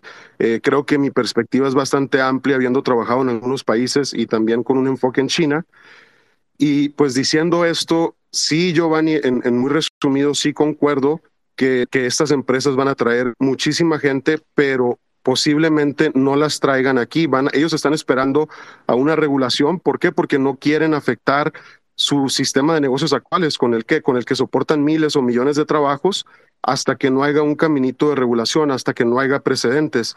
Entonces aquí esta demanda de la SEC a lo mejor mucha gente va a aplaudir lo de insider trading y todas estas cuestiones, pero va a dejar muchísimos precedentes para securities, en donde a lo que yo leí y mi interpretación personal de, esta ley, que como siempre lo digo y teniendo experiencia en algunos sistemas judiciales de varios países, la ley casi siempre cae a una interpretación libre. Entonces, con esta cuestión, yo creo que un 90-95% de los protocolos criptos NFTs pudieran ser considerados seguridades. Tenemos una demanda de 8 Ballers en donde la persona está a punto de, poder ser sentenciado hasta 40 años de prisión. Eh, la gente tiene miedo. Hay, revolucionarios, hay personas que les va a valer madre y que dicen me metan a la cárcel o no, yo voy a seguir con esto, pero la gran mayoría de las personas no van a arriesgar el sustento de sus familias, no van a arriesgar su libertad para implementar una, pudiera ser considerada anarquista y que en realidad, este, en mi punto de vista muy personal, sí representa un riesgo para, para los sistemas financieros tradicionales. Disculpe que me, que me estoy extendiendo, pero diciendo esto, Giovanni, yo creo que sí, las plataformas centralizadas son las que van a traer la adopción, nos guste o no. Ahorita lo que dije, Sandbox, Decentraland, todos estos hicieron una organización para Open Metaverses. ¿Por qué? Porque sabemos que Meta eh, eh, Microsoft con el anuncio que hicieron de Minecraft, eh, están buscando hacer metaversos más centralizados, más cerrados, con ciertas regulaciones para prevenir. Y mucho de esto, acuérdense de esto, cuando en un país llega a aplicar la cuestión de seguridad nacional, que fue una de las cuestiones que Estados Unidos aplicó en México con la cuestión del narcotráfico, que los quisieron considerar como organizaciones terroristas, cosa que no procedió, pero solamente cuando Estados Unidos lo dijo, ¡pum! En México empezaron a caer arrestos por la izquierda y por la derecha y empezaron a haber muchos cambios. ¿Por qué? Porque no querían que a través de una seguridad nacional empezaran a aplicar medidas, eh, medidas o sea, de mucha, mucha presión. Entonces, eh, en esto sí se van a basar mucho en cuestiones de terrorismo, en cuestiones de seguridad nacional, y creo que van a enforzar muchas leyes como lo estamos viendo exactamente en esa demanda de la SEC contra estas personas eh, de Coinbase aclaro, no demandaron a las empresas no demandaron a los protocolos gigantes, demandaron a personas físicas porque saben que eso les reduce muchísimo el costo. Entonces yo sí creo que la Web3 ahorita está en una línea muy, muy delicada y que pudieran inclusive, o sea, no desaparecer, no creo que esto desaparezca, pero sí disminuir muchísimo el porcentaje de participación en cuestiones de activos digitales. ATT el 27 de julio va a tener una plática sobre activos digitales es en donde no mencionan NFTs, donde no mencionan blockchains, y creo que sí se viene una, una, una guerra de poderes muy, muy fuertes porque tampoco creo que haya descentralización en el mundo cripto. Hay muchos intereses de por medio y muy poquita gente controla qué se vende y qué no, y lo vimos muchísimo en el mercado NFT, que al momento de tener tan baja liquidez, eh, comparado con otros mercados, con 100 mil dólares en, en septiembre, octubre, podías cambiar el flor de un proyecto fácil, fácil si, si lograbas detectar cuál podías hacerlo. Lo vi hecho en manadas en, en, el canal de Flur, que era una influencer en ese momento, una mujer, que decía, vámonos todos, let's say pin en este proyecto y pum, sálganse a la chingada. Y ahí jodían a la persona que va entrando, ¿no? Entonces hay mucha avaricia, hay mucho egocentrismo, hay mucho, mucho de esta cuestión en, en el mundo cripto y hay mucha gente en el mundo cripto, yo diría el 90% de las personas que se aprovechan de todos los nuevos que llegan porque no tienen una visión a largo plazo y al momento de que jodes a la persona y lo haces caer en un sistema piramidal, ¡pum! Ahí es en donde se jode este ecosistema. No, gracias, gracias, gracias por ese aporte, Hay mucho, hay mucha información ahí, muchas diferentes perspectivas sobre lo que está pasando, sobre la adopción masiva. Para mí muy, muy interesante pero quiero que también aporte Julio y Ángela, pero yo sé que tú siempre te inspira y, tienes bastante información ahí, pero creo que es muy importante, bueno, sí, eh, pero es bueno, es bueno porque es muy importante entender las diferentes perspectivas y quizás, ¿verdad? Tarek leyó sobre eso, tiene un, uno, uno perspectiva sobre ese tema y es bueno escucharlo para nosotros poder reflexionar y determinar nuestro, eh, ¿verdad? Perspectiva y quizás tomar en consideración lo que se dijo, más hacer research, ¿verdad? Y ahí uno puede determinar eh, qué es lo que uno piensa. Así que adelante, Julio, y, después Ángela, adelante. practicando, practicando. un aplauso para el que siempre viene, brother. Viene, eh, viene como un Spitfire, como su mañanero, sus spaces, a, los que no han visto, que viene con la información y no sé dónde se la graba, si la tiene escrita en el brazo o algo, pero viene como con 10 noticias a la vez, Giovanni, y uno dice, puñeta, perdón, este, ¿de dónde sabe toda esta información? Y diferente a la que dijo ayer, pero no, grandioso, eh, mira, estoy de acuerdo, tengo varias cositas, ¿verdad? Porque abundaste mucho, y es que eh, me preocupa también a mí personalmente lo de DeFi, ¿verdad? Eh, creo que, ¿verdad? Si seguimos los ciclos, ¿verdad? Y esto es algo que a mí me gusta hablar mucho, el ciclo de Bitcoin. Eh, todavía nos falta un montón de dolor. No, hemos pasado todo el dolor que vamos a pasar y, se viene más, dolor, especialmente con lo que estamos viendo en el ámbito regulatorio. Este, es, es, muy preocupante, de verdad. O sea, y preocupante desde el punto de vista de cuándo vamos a subir, porque a mí no me preocupa a largo plazo. Yo sigo comprando y acumulando, pero sí es preocupante ver lo que puede suceder y a qué plataforma o a qué moneda van a target, ¿verdad? Porque el SEC de momento viene y te tira la lista de las nueve monedas que dijeron que piensan que son security. Y ya esas monedas van a tener... afirman, afirman ellos ahí que son securities, no piensan. Eso es, eso es lo que me preocupa, que en, en, el documento de la demanda ellos afirman que son securities, no, no sugieren. Sí, pero oye, también lo afirmaron con, con Ripple y después se metieron el rabo dentro, la, de, dentro de las patas, ¿no? So, en, algún momento se pueden equivocar y, pueden perder el caso, este, ¿verdad? Eh, eh, estoy, lo estoy viendo correctamente, Tarek. Este, pero nada, eh, sí, es preocupante porque definitivamente, como Giovanni estaba mencionando, lo de Bifi, a mí me gusta porque es un, un ámbito descentralizado que, es, que obtiene yield aggregation de diferentes plataformas descentralizadas como PancakeSwap, como QuickSwap, SushiSwap, Uniswap, etcétera. Pero Obviamente, uno nunca sabe en el momento que viene una regulación y, señala SushiSwap. Y, los votes de SushiSwap se pueden ver afectados, incluyendo dentro de Bifi Finance. Este, so, por ese aspecto, sí veo un riesgo desde ese punto de vista.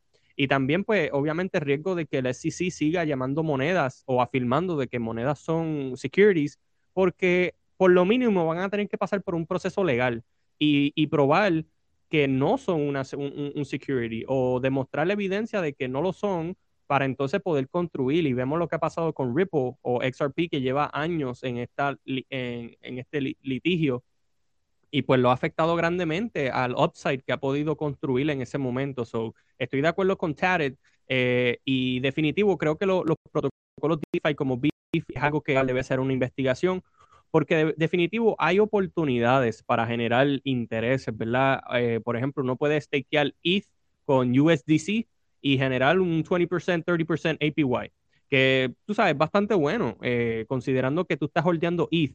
Pero en estos momentos, yo personalmente, como yo veo tanta incertidumbre en el mercado, yo ya he hecho el research de BeFi Finance, pero yo personalmente no me estoy metiendo a muchos DeFi protocols. Y de hecho, estoy en uno que es Illuvium, ¿verdad? es un, es un, es un juego NFT AAA que yo pienso que va a ser el mejor juego NFT del próximo Bull Run, pero ni aquí ni allá, yo estoy invirtiendo dentro de su protocolo y con todo y eso lo veo risky porque muchas personas consideran, inclusive yo lo puedo considerar así, si yo hago el Howey test en Illuvium, la moneda ILV, parece un security, right? Porque hay muchas monedas que si tú le haces el Howey test, simplemente, eh, que es el examen que se hace para probar si una una, una inversión es considerado un security o no, pues hermano, muchas criptomonedas lo serían. Pero entonces ahí es que entramos a la, a la zona gris. Entonces, nada, sí, estoy de acuerdo con Jared. Yo creo que la estrategia más segura, y, y de hecho, Angela lo mencionó, la estrategia más segura para mí es acumular, hacer un DCA, ¿verdad? No son consejos financieros. Yo esto es lo que yo hago personalmente. Yo hago DCA y yo meto cuando yo pueda a mi hardware wallet.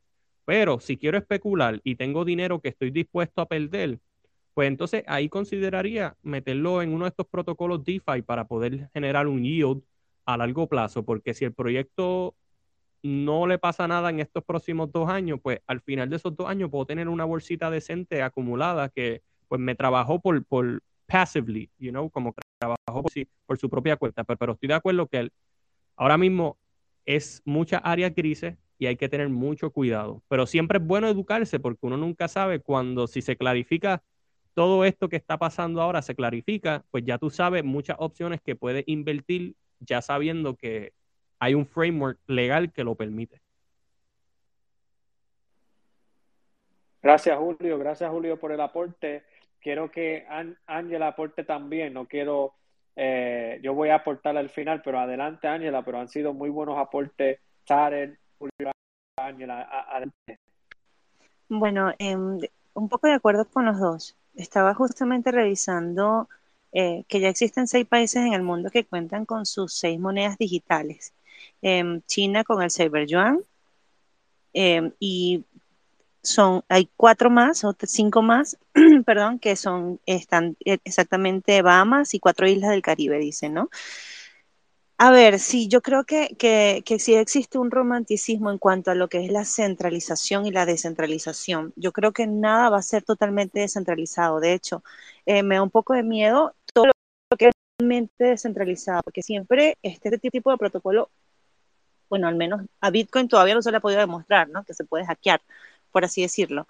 Pero es, es, muy complicado. A un Bitcoin siendo descentralizado, si existen unas ballenas o cinco ballenas se ponen de acuerdo, pues sencillamente pueden mover muy fuerte el precio y prácticamente lo que nosotros llamamos descentralización eh, pasa a ser como una especie de descentralización en poder de cinco ballenas o un, grupo, un pequeño grupo de personas. Yo lo veo desde este punto de vista, ¿no? Creo que, que, que Bitcoin, por ejemplo, inicialmente, que es la madre de todas, o el padre de todos, eh, quería desde un principio quitarle poder a lo que eran las estructuras que ya existen, ¿no? Al poder que ya existen dentro de la banca privada, dentro de los estados, gobiernos, etcétera. No, Bitcoin inicialmente no se hizo como una reserva de valor, sino que se, se hizo como para que lo usaran como otra especie de moneda que se pudiera utilizar de, eh, como intercambio comercial o de pago. Y bueno, luego de todo lo que sucede y nos dimos cuenta de toda la tecnología que había detrás de la blockchain y todo el uso que tenía, pues comenzamos a verlo como una especie de respaldo de valor. Eh, esto a través, por supuesto, de, de, lo que es la perdón, un poquito, esto, a través de lo, de lo que es, por supuesto, la, la, confianza que existe ¿no? dentro de las comunidades que comenzaron justamente con Bitcoin desde sus inicios. Eh, sí, lo veo como que hay una especie de romanticismo. Yo, perdónenme, no creo que BeFi sea totalmente descentralizado. Eh, creo que sí existe una especie de descentralización y luego este, eh, están las personas que lo usan de una forma según descentralizada, pero sí existe una pequeña concentración de poder, ¿no? Es lo que, es lo que yo creo. Tal vez esté equivocada. Em, la verdad trae otros aportes, pero ahorita me dio una, y de todos que se me olvidó por completo los que les iba a decir. Si recuerdo luego con muchísimo gusto les aporto nuevamente. Ah, otra cosa importante. Oye, cuando los estados se pongan de acuerdo, cuando China diga sencillamente, este, vamos a aceptar únicamente el yuan digital para transacciones, bien sea comerciales, con tales países, ellos, a los otros países les va a tocar bailar al son que China toca por así decirlo. Eh, les puedo decir que, por ejemplo, en Venezuela no es una criptomoneda, pero sí tienen su moneda eh, em, digital, que es el petro, y el petro se comercializa en Venezuela. De verdad se comercializa el petro, se hacen cálculos o se hacen pagos en base al petro, pues por supuesto hacer máximo para que ellos puedan evadir sanciones este, en cuanto a las políticas que tienen este, de bloqueo contra el gobierno, por así decirlo, ¿no? O eso es lo que ellos dicen. Em, y y realmente pues sí le están dando uso, y un grupo de personas que le está dando uso. Em, creo que, la centralización, repito, en cuanto a lo que son monedas centrales como tal, nacionales, va a venir en algún momento, ya no es, incluso hasta por estrategia, eh, por, por bajar lo que son los, ah, olvidé cómo se llama, los gastos públicos, por así decirlo, eh, va a ser muchísimo más factible para estos gobiernos. Aparte de eso, pues van a tener mayor control. Yo no sé exactamente qué saben ustedes de lo que está sucediendo en China, que incluso las tanquetas estaban protegiendo los bancos, pero había una razón por la cual el Estado quería, este, no, quería permitir que las personas fueran a sacar su dinero en efectivo. Porque claro, tú en efectivo no, en, efectivo no puedes controlar lo que la gente tiene, que compra, que paga o de cuánto va a disponer. Pero si lo haces a través de una moneda digital, sí, yo creo que desde un punto de vista ellos pueden agarrar y de pronto deciden bloquear o limitar o, lógico, es más control. Me disculpan que está todo un poco disperso, pero ahorita me dio una crisis de que perdí por completo todas las ideas. Yo estoy curioso porque tú dices que es centralizado. Y cabe destacar que para mí, eh, disculpa, Yoba, eh, la, la, centralización es un espectrum y descentralización es un espectrum al otro lado opuesto. Entonces, si tú te mueves hacia la descentralización, tú eres menos centralizado, ¿verdad? Pero como que tiene que haber un range de 0 a 100 eh, y no creo que va de centralizado a descentralizado 100%. Tiene como que va, se va convirtiendo menos centralizado o más centralizado. Como que eso. Estoy curioso porque dijiste eso de Bifi. Eh, a ver si sabes alguna información que nos pueda brindar. La verdad, te voy a buscar ahorita justamente la información exacta, pero repito, no creo que exista perdóname, una plataforma que te diga descentralizada, creo que es necesario. Em, por ejemplo, yo dentro de mi proyecto estoy integrando, o voy a integrar lo que es la, eh, la blockchain de Chainlink por ejemplo. Sobre la blockchain de Chainlink se pueden este, integrar diferentes tipos de redes, no importa si es la de, Smart Chain, si es la de Polygon, o sea, sí se puede interactuar. Pero yo debo darle a Chainlink los algoritmos para que visualicen una cadena y en el centro va a estar, en el centro de esa cadena va a estar Chainlink que se va a encargar de interactuar Em, los algoritmos que van desde mi contrato hasta el contrato del holders, por ejemplo, ¿no? Entonces se ejecutan como que comandos y sencillamente Chainlink viene a ser como una base central donde va a interactuar con los comandos que yo o el algoritmo que yo le esté dando. Si yo le digo a Chainlink, quítame este algoritmo o ciérrame este algoritmo, si yo puedo emitir si yo tengo a Chainlink en el centro, me va a dar una especie de descentralización porque sencillamente eh, a través de Chainlink se van a ejecutar smart contracts según el algoritmo que yo le esté dando a Chainlink. Entonces, por eso te digo, si existe si existen algoritmos que ya están, que se pueden este, cambiar desde mi punto de vista, tiene que tener una parte centralizada. Si tú tienes que depositar en una app, por así decirlo, o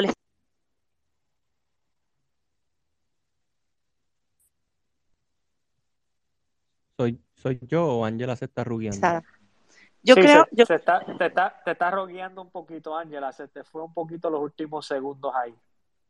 Mira, y yo quiero. ¿A dónde, llegué? ¿Hasta dónde me escucharon? Yo quiero dar un punto aclaratorio, Ángela. Creo que eh, Chainlink es un oráculo, un, network oráculo que es construido encima de Ethereum. Sobre la blockchain es Ethereum. Chainlink tiene su propia blockchain. Yo me he reunido directamente con el equipo de Chainlink Labs, directamente en específico con, con Sergio Rey. Chainlink tiene oráculo, tiene Keeper y tiene otra más. De, de hecho, oráculo es VRF es, uno, es una de sus, de sus aplicaciones, por así decirlo. Eh, te digo con fundamento porque, repito, me he estado reuniendo con el equipo de ellos eh, directamente y con su parte del equipo de desarrolladores, por así decirlo. Y, sí da esa función también de oráculos, pero es parte de, como decirlo de una forma más simple, es parte de una de sus funciones como tal.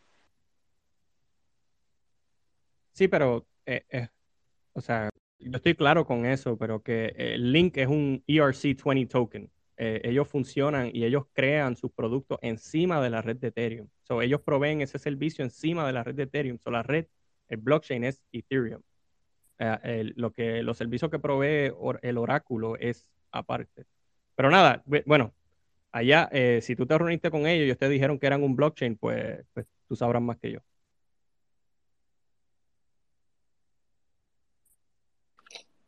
No, y, creo que es importante, ¿verdad? En, por eso es importante eh, lo, que, lo que hemos mencionado aquí, que lo bueno de dialogar, ¿verdad? Porque ahí vamos eh, intercambiando información, pero ya, como saben, lo que están aquí, es importante que nosotros mismos hagamos nuestro research, entendamos la información de, ¿verdad? Eh, educación financiera, la información básica de los blockchain, hacer nuestro research, indagar más sobre lo que se comenta en este espacio, porque, ¿verdad? Aquí no estamos para decir, ok, yo estoy bien, Giovanni como el host, o Tarek, o Angela, o Julio, no. Esto es para que la, conversación puede provocar en ti, yo espero eso, que te abre la mente a querer indagar más, a querer aprender más para que tú no estés dependiendo de lo que yo te diga o de lo que Tarek te diga o Ángela o Julio o quien sea, porque eso es el problema que yo he visto también eh, eh, en, diferentes, especialmente ahora en cripto, donde estos influencers, individuos, plataformas, vienen, ¿verdad? Presentan unas cosas con, con, con su narrativa. No es que ninguno de nosotros estamos haciendo eso ahora, pero para que tengan cuenta de que por eso es lo importante de uno mismo indagar porque yo puedo estar hablándote mi perspectiva de, un punto de vista y quizá a mí se me, ¿verdad? Escapó una información o al revés, la otra persona me está diciendo algo a mí en un debate y, y ellos no tienen cierta información, pero por eso es que nosotros tenemos que indagar más y, y, y, tener estos diálogos para, para nosotros provocarlo uno a otro de una forma constructiva no de una forma negativa, sino constructivamente podemos empujarnos hacia aprender más cada día, hacia indagar más, porque yo creo que eso es una de las situaciones dentro del espacio donde nos dejamos llevar por lo que quizá el influencer o cualquier persona eh, diga y entonces eh, caemos, ¿verdad? Porque entonces tú no sabes eh, en muchos casos si si a ciertas personas le están pagando o no. Y repito, no es que nosotros ninguno de este espacio eso te está pasando, yo estoy hablando en general, porque en el, en el ambiente general, eh, el, ¿verdad? Se ve eso y tú no sabes quién está recibiendo alguna recompensa por decir algo específicamente o te están dando información realmente porque lo consiguieron y aprendieron de su experiencia. por eso es importante siempre tomar las cosas eh, eh, ¿verdad? De esa forma de que, ok, déjame analizarlo desde acá, déjame después hacer mi, mi research, indagar, buscar más información y así poder entonces, eh, ¿verdad? Traer tus aportes al espacio, pero no, la conversación es muy interesante porque cuando hablamos, lo que, porque estamos como que en esa conversación de centralización y descentralización. Yo pienso que, que sí hay, hay herramientas que sí son eh, descentralizados en el sentido de que nos permiten tener lo que mencioné ahorita en el espacio, ¿verdad? yo lo mencioné anteriormente en el espacio, que son estas herramientas que, que nos permiten actuar y ejecutar sin permiso, sin frontera y, y, y menos, ¿verdad? y, menos, y son resistentes a la censura. Yo sí lo mencioné al principio del espacio. Eso, eso es lo grande de, de cripto, ¿verdad? Uno de sus, eh, los fundamentos de por qué quizás muchos estamos aquí en este espacio es por eso, porque nos permite muchas cosas, muchas libertades eh, eh, y, y, nos permite poder ejecutar con nuestras inversiones sin tener que depender de otra entidad, otra persona yo creo que volviendo al, a los fundamentos, eso hay que recordarlo y que tengamos diferentes pensamientos sobre la centralización y descentralización, eso siempre quizás lo vamos a tener porque tenemos diferentes perspectivas, eso es lo de menos. Lo que más me importa a mí es que nosotros aquí podamos dialogar y así mismo constructivamente tenemos estos diálogos porque mientras las cosas van pasando, esto va a ser necesario, que nos podemos retar de forma constructiva para podemos nosotros pensar más allá y ver lo que está ocurriendo en el mundo y juntos ir viendo cómo eso se va desarrollando, porque como Charles dijo, y como Julio y Ángela, y, hemos hablado aquí, no sabemos qué va, va, va a terminar pasando, no sabemos qué decisiones en cuestión de regulación los gobiernos van a tomar, qué, leyes se van a implementar, qué ellos van a determinar que son securities y qué no, y cómo eso va a influir en lo que estamos haciendo aquí. Todavía estamos tan, ¿verdad? Las cosas, estamos bien temprano en muchos, muchos aspectos y por eso es importante estar, crear estos espacios y que podemos hablar de lo que vemos, de lo que estamos ejecutando, de las herramientas que estamos utilizando, que por eso abrí este space para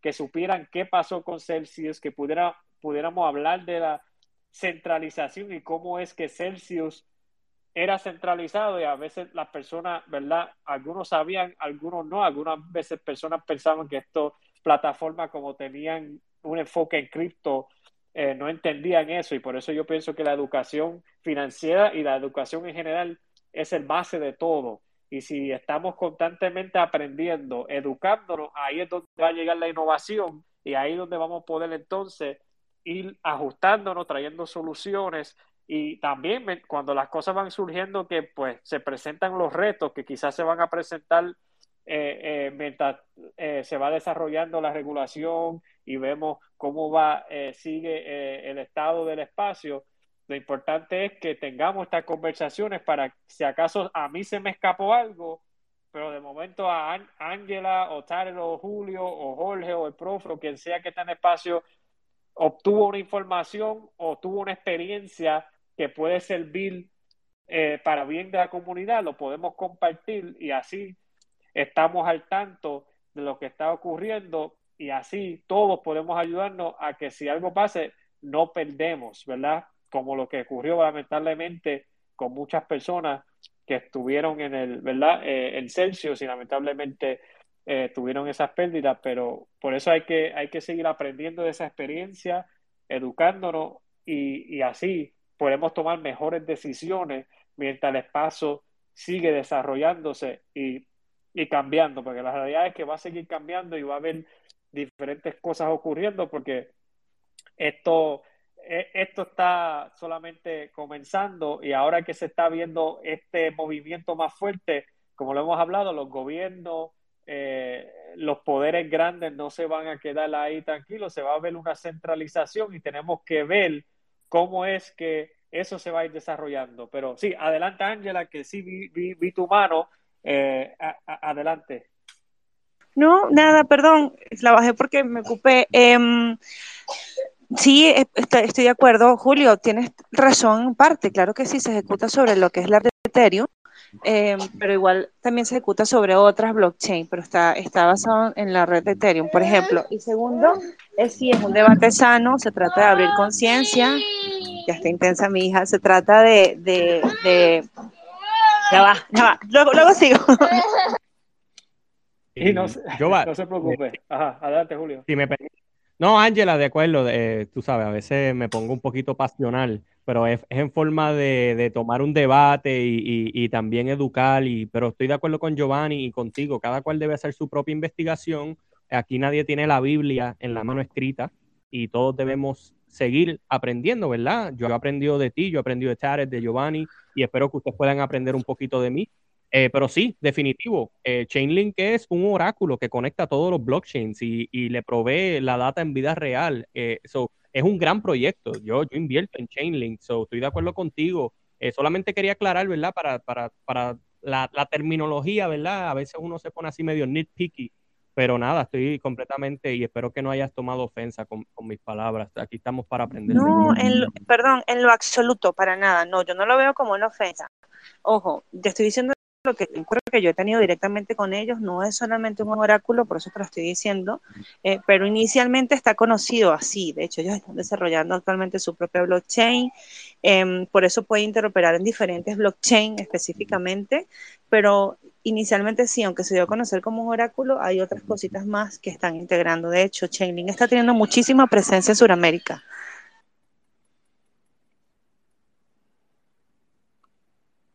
No, gracias, gracias, gracias Ángela. Y no, y fue, fue muy interesante la, la, conversación hasta ahora. No sé, aquí hay mucha gente que bueno que han estado ahí. Heredia, Andrew, Mendoza, Jorge que estuvo acá arriba hablando ahorita, el profe, Right Our Love, qué bueno, eh, Martian, Activo, Batman, todos los que están aquí, gracias por estar.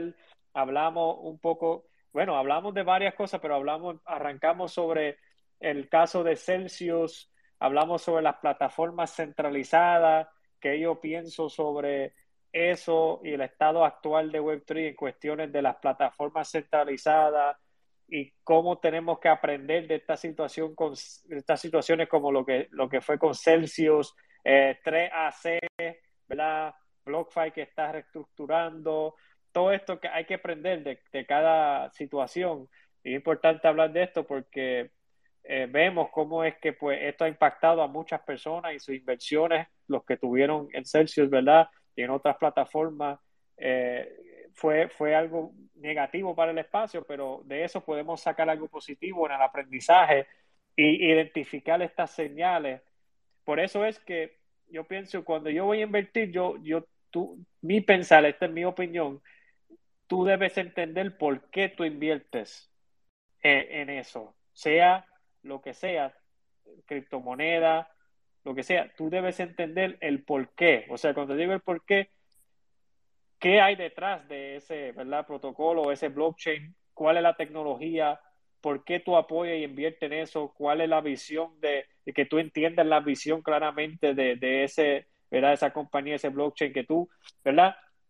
Porque si no, entonces, olvídate, entonces estás tomando, para mi opinión, demasiado riesgo porque las decisiones deben ser basadas en, research y en, que tú hiciste, indagaste, buscaste información, entiendes la tecnología, entiendes el ecosistema, entiendes dónde cabe, ¿verdad? Ah, eh, ¿verdad? Tú formas tu opinión, tu pensamiento sobre esa inversión y después tomas la decisión de invertir, pero que no sea que porque Giovanni dijo o porque Tarek mencionó X o porque Julio, Ángela dijo tal cosa, pues eh, adiante, pues ahora yo voy a, a invertirla ya, que eso no sea, porque eso no ha funcionado y lo hemos visto una vez, pues, las personas, y lo siento que lo tengo que repetir porque las personas como que un influencer sube o alguien de momento coge un grande impulso y de momento ya lo que dice esa persona es, bueno, y lamentablemente ahí entonces después, cuando pasen cosas negativas o la decisión, quieren entonces ah, pero es que invertí, fulano dijo esto y pues no fue así, pero no, no olvídate de fulano. Por eso es para mí la gran importancia de la responsabilidad uno que uno tiene para educarse y para entrar a estos espacios, preguntar si tienes una pregunta, subir, preguntar, tener un diálogo, ah, diálogo como tuvimos ahora y como Ángela y Julio tuvieron, como Tarek también y yo y Jorge y todo lo que han subido y así podemos ir intercambiando información y llegando a unas conclusiones y ahí pues aportando y ahí apoyamos eso con nuestro, ¿verdad? Tú puedes apoyar eso después con tu propio research. pero yo creo que eso es muy importante en, todo este tema porque eh, van a seguir saliendo personas, eh, van a seguir saliendo plataformas centralizadas que no vienen con las mejores intenciones, como Celsius, que pues no, no tomó las mejores decisiones y, hicieron, ¿verdad? Eh, cuando tú miras, por eso puse y piné el, si no lo han visto arriba, está pineado el tweet, un video corto de todas las cosas que dijo el CEO de Celsius para que, para que vean, ¿verdad? A través del tiempo lo que se estaba presentando y mercadeando a las personas versus lo que terminó pasando, porque esto no es para que, para, para, ¿verdad? Para, como decimos acá, tirarle la mala a Alex o, hacer, a, avergonzarlo. Esto es para educarnos y, y, ver las señales para que si en el futuro algo parecido se forma nuevamente, tú puedes identificar y decir, ah, aquí hay algo como que, aquí hay algo raro y ya pudiste aprender de esta experiencia de lo que está pasando en el mercado ahora para que en el futuro puedas tomar mejores decisiones. Para mí esto es así, esto es un, viaje de constante aprendizaje donde tenemos que conectar con otros, dialogar, cometer errores a veces también, tomar acción y vamos a ir aprendiendo, mejorando y ahí juntos, aprendiendo, mejorando, tomando acción, haciendo research, educándonos, vamos a poder ir logrando nuestros objetivos, los que sean, financieras, dentro del espacio, eh, personales, etcétera, pero es educándonos y constantemente en ese viaje de aprendizaje. Ese, ese lo que yo le digo es continuous improvement, o sea, constantemente tratando de estar buscando cómo yo puedo analizar este rol, cómo esto me ayuda para en el futuro tomar una mejor decisión y, mejorar eh, mi vida y mis decisiones financieras en el futuro. Creo que eso es muy importante y por eso este espacio para mí son importantes para que podamos dialogar. Eh, adelante, Ángela, y, después ella eh, pueden eh, decirlo, pueden, subir si alguien quiere decir algo antes de cerrar y ahí vamos cerrando el espacio en, en, en tres a cuatro minutos. Adelante, Ángela. Yo creo que cada vez va a ser más difícil tomar una decisión en cuanto a la inversión. Fíjense que yo he estado viendo personalmente cómo se están constituyendo actualmente proyectos que tienen incluso detrás reservas de oro, reserva de esmeralda y una cantidad de marketing impresionante. Em, y resulta que, bueno, ajá, puedes tener un millón de dólares de reserva de oro, por ejemplo, pero si tu proyecto, la capital del proyecto alcanza 90 millones de dólares, 80 millones de dólares, ¿qué va a importar ese millón de dólares que tienes de reserva? Em, yo veo que cada vez se van a armar más plan de estafas muy parecido a lo que sucedió con Luna. No estoy diciendo que, sea, que Luna haya sido una estafa, ojo, no estoy recomendando a nadie que compre ni que haga nada, sencillamente les estoy compartiendo mi opinión. Em, creo que básico o fundamental va a ser que en el proyecto que ingresen tengan gestión de riesgo. En, hay personas que sé que apostaron. Yo personalmente pensaba que Luna incluso podría alcanzar los mil dólares, para serle sencilla, sincera. Eh, no sé, yo creía muchísimo en Luna. Eh, luego comencé a investigar sobre las monedas algorítmicas. Hay que tener muchísimo problema, eh, cuidado con las monedas algorítmicas. Y, y, bueno, investigar una cantidad de cosas que, que afortunadamente pues tomé la decisión de salirme justo a tiempo.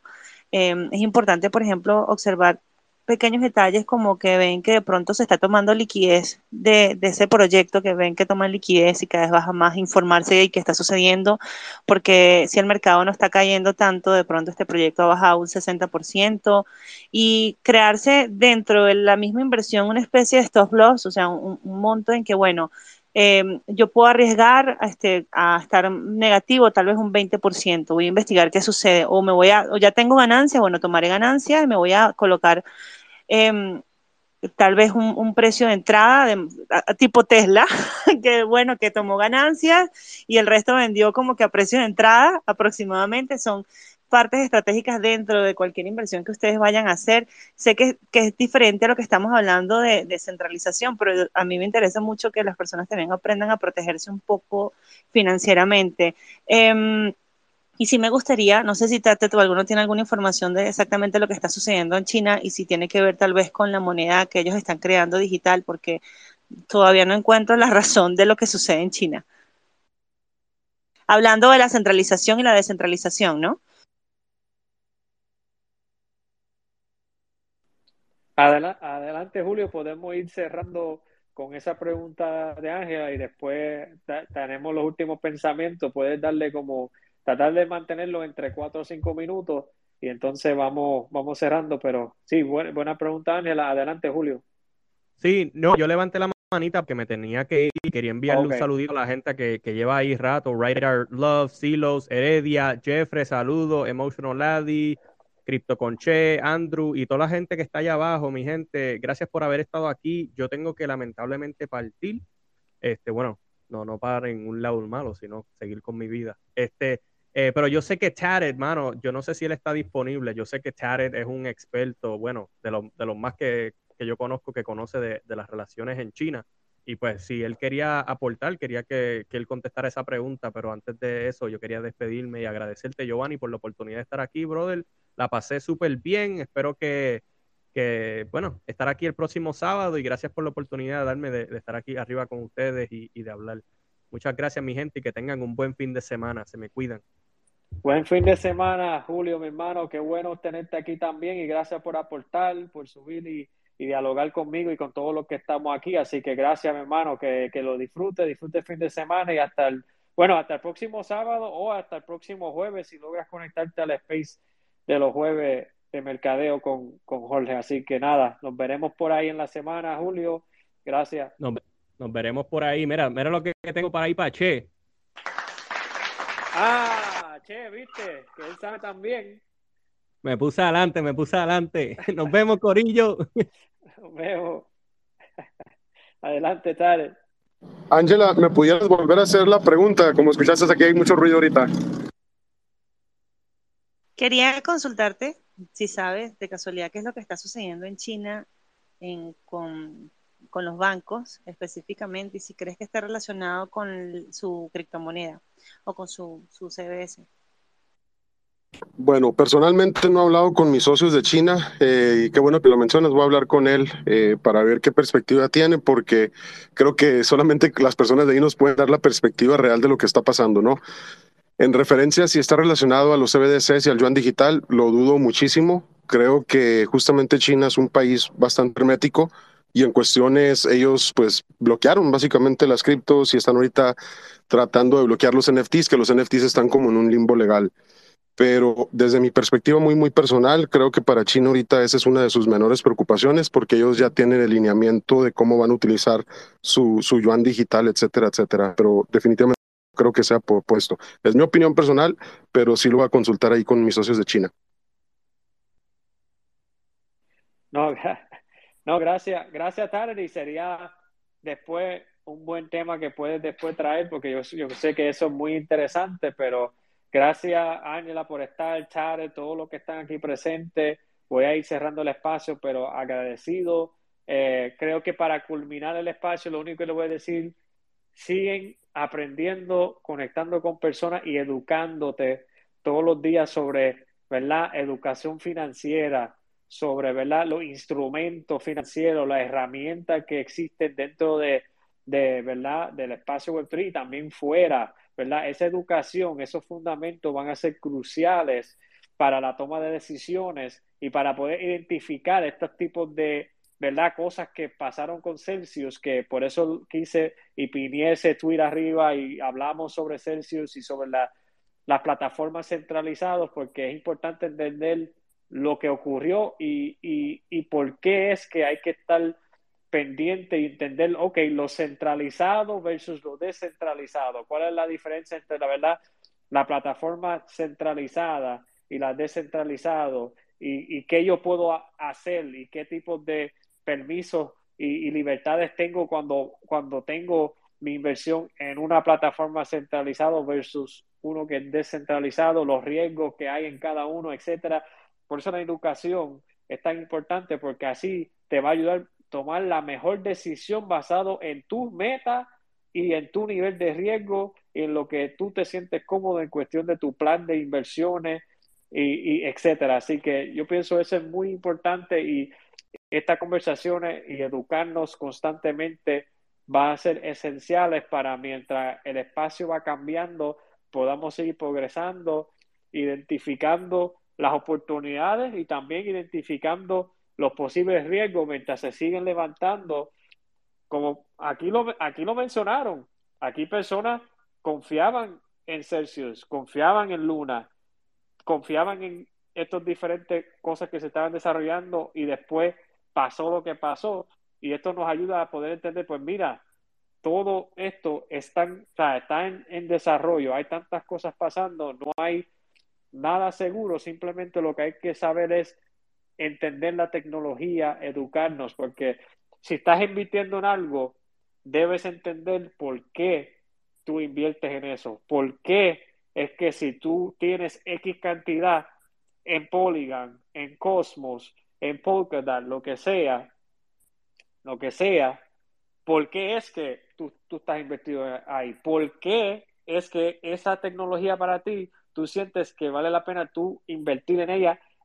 Para mí, ese es mi consejo para finalizar, que siempre entiende el por qué de tu inversión, nunca sea porque otro te lo dijo o porque sientes que pues por lo que te comentaron, no, siempre haga tu research, no me, no, no, no me creas a mí, ni a Tade, ni, ni nadie que está aquí, simplemente nosotros estamos dando nuestra opinión y podemos estar bien en algunos casos como podemos estar mal. Así que por eso es importante ayudarnos, tomar en consideración lo que cada uno está diciendo, pero también está en, nuestro, en nuestra responsabilidad y, al fin y al cabo va a ser nuestra decisión cuando, cuando hagamos, ¿verdad?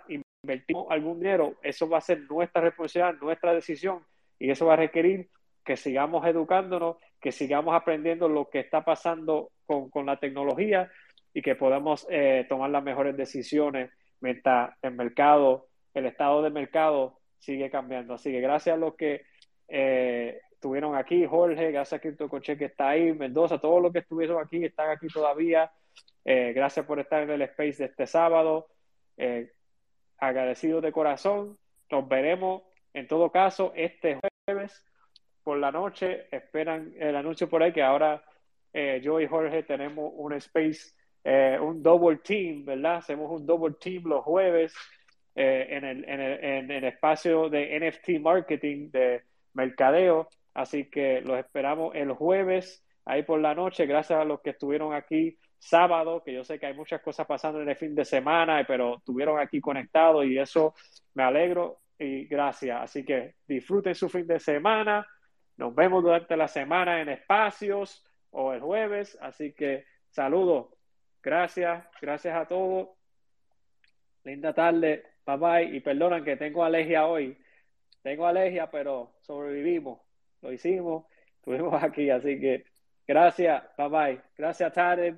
Gracias, Ángela, Jorge, eh, Julio, todos los que aportaron y subieron y los que estuvieron, estuvieron aquí apoyando. Gracias. Nos vemos. Bye bye.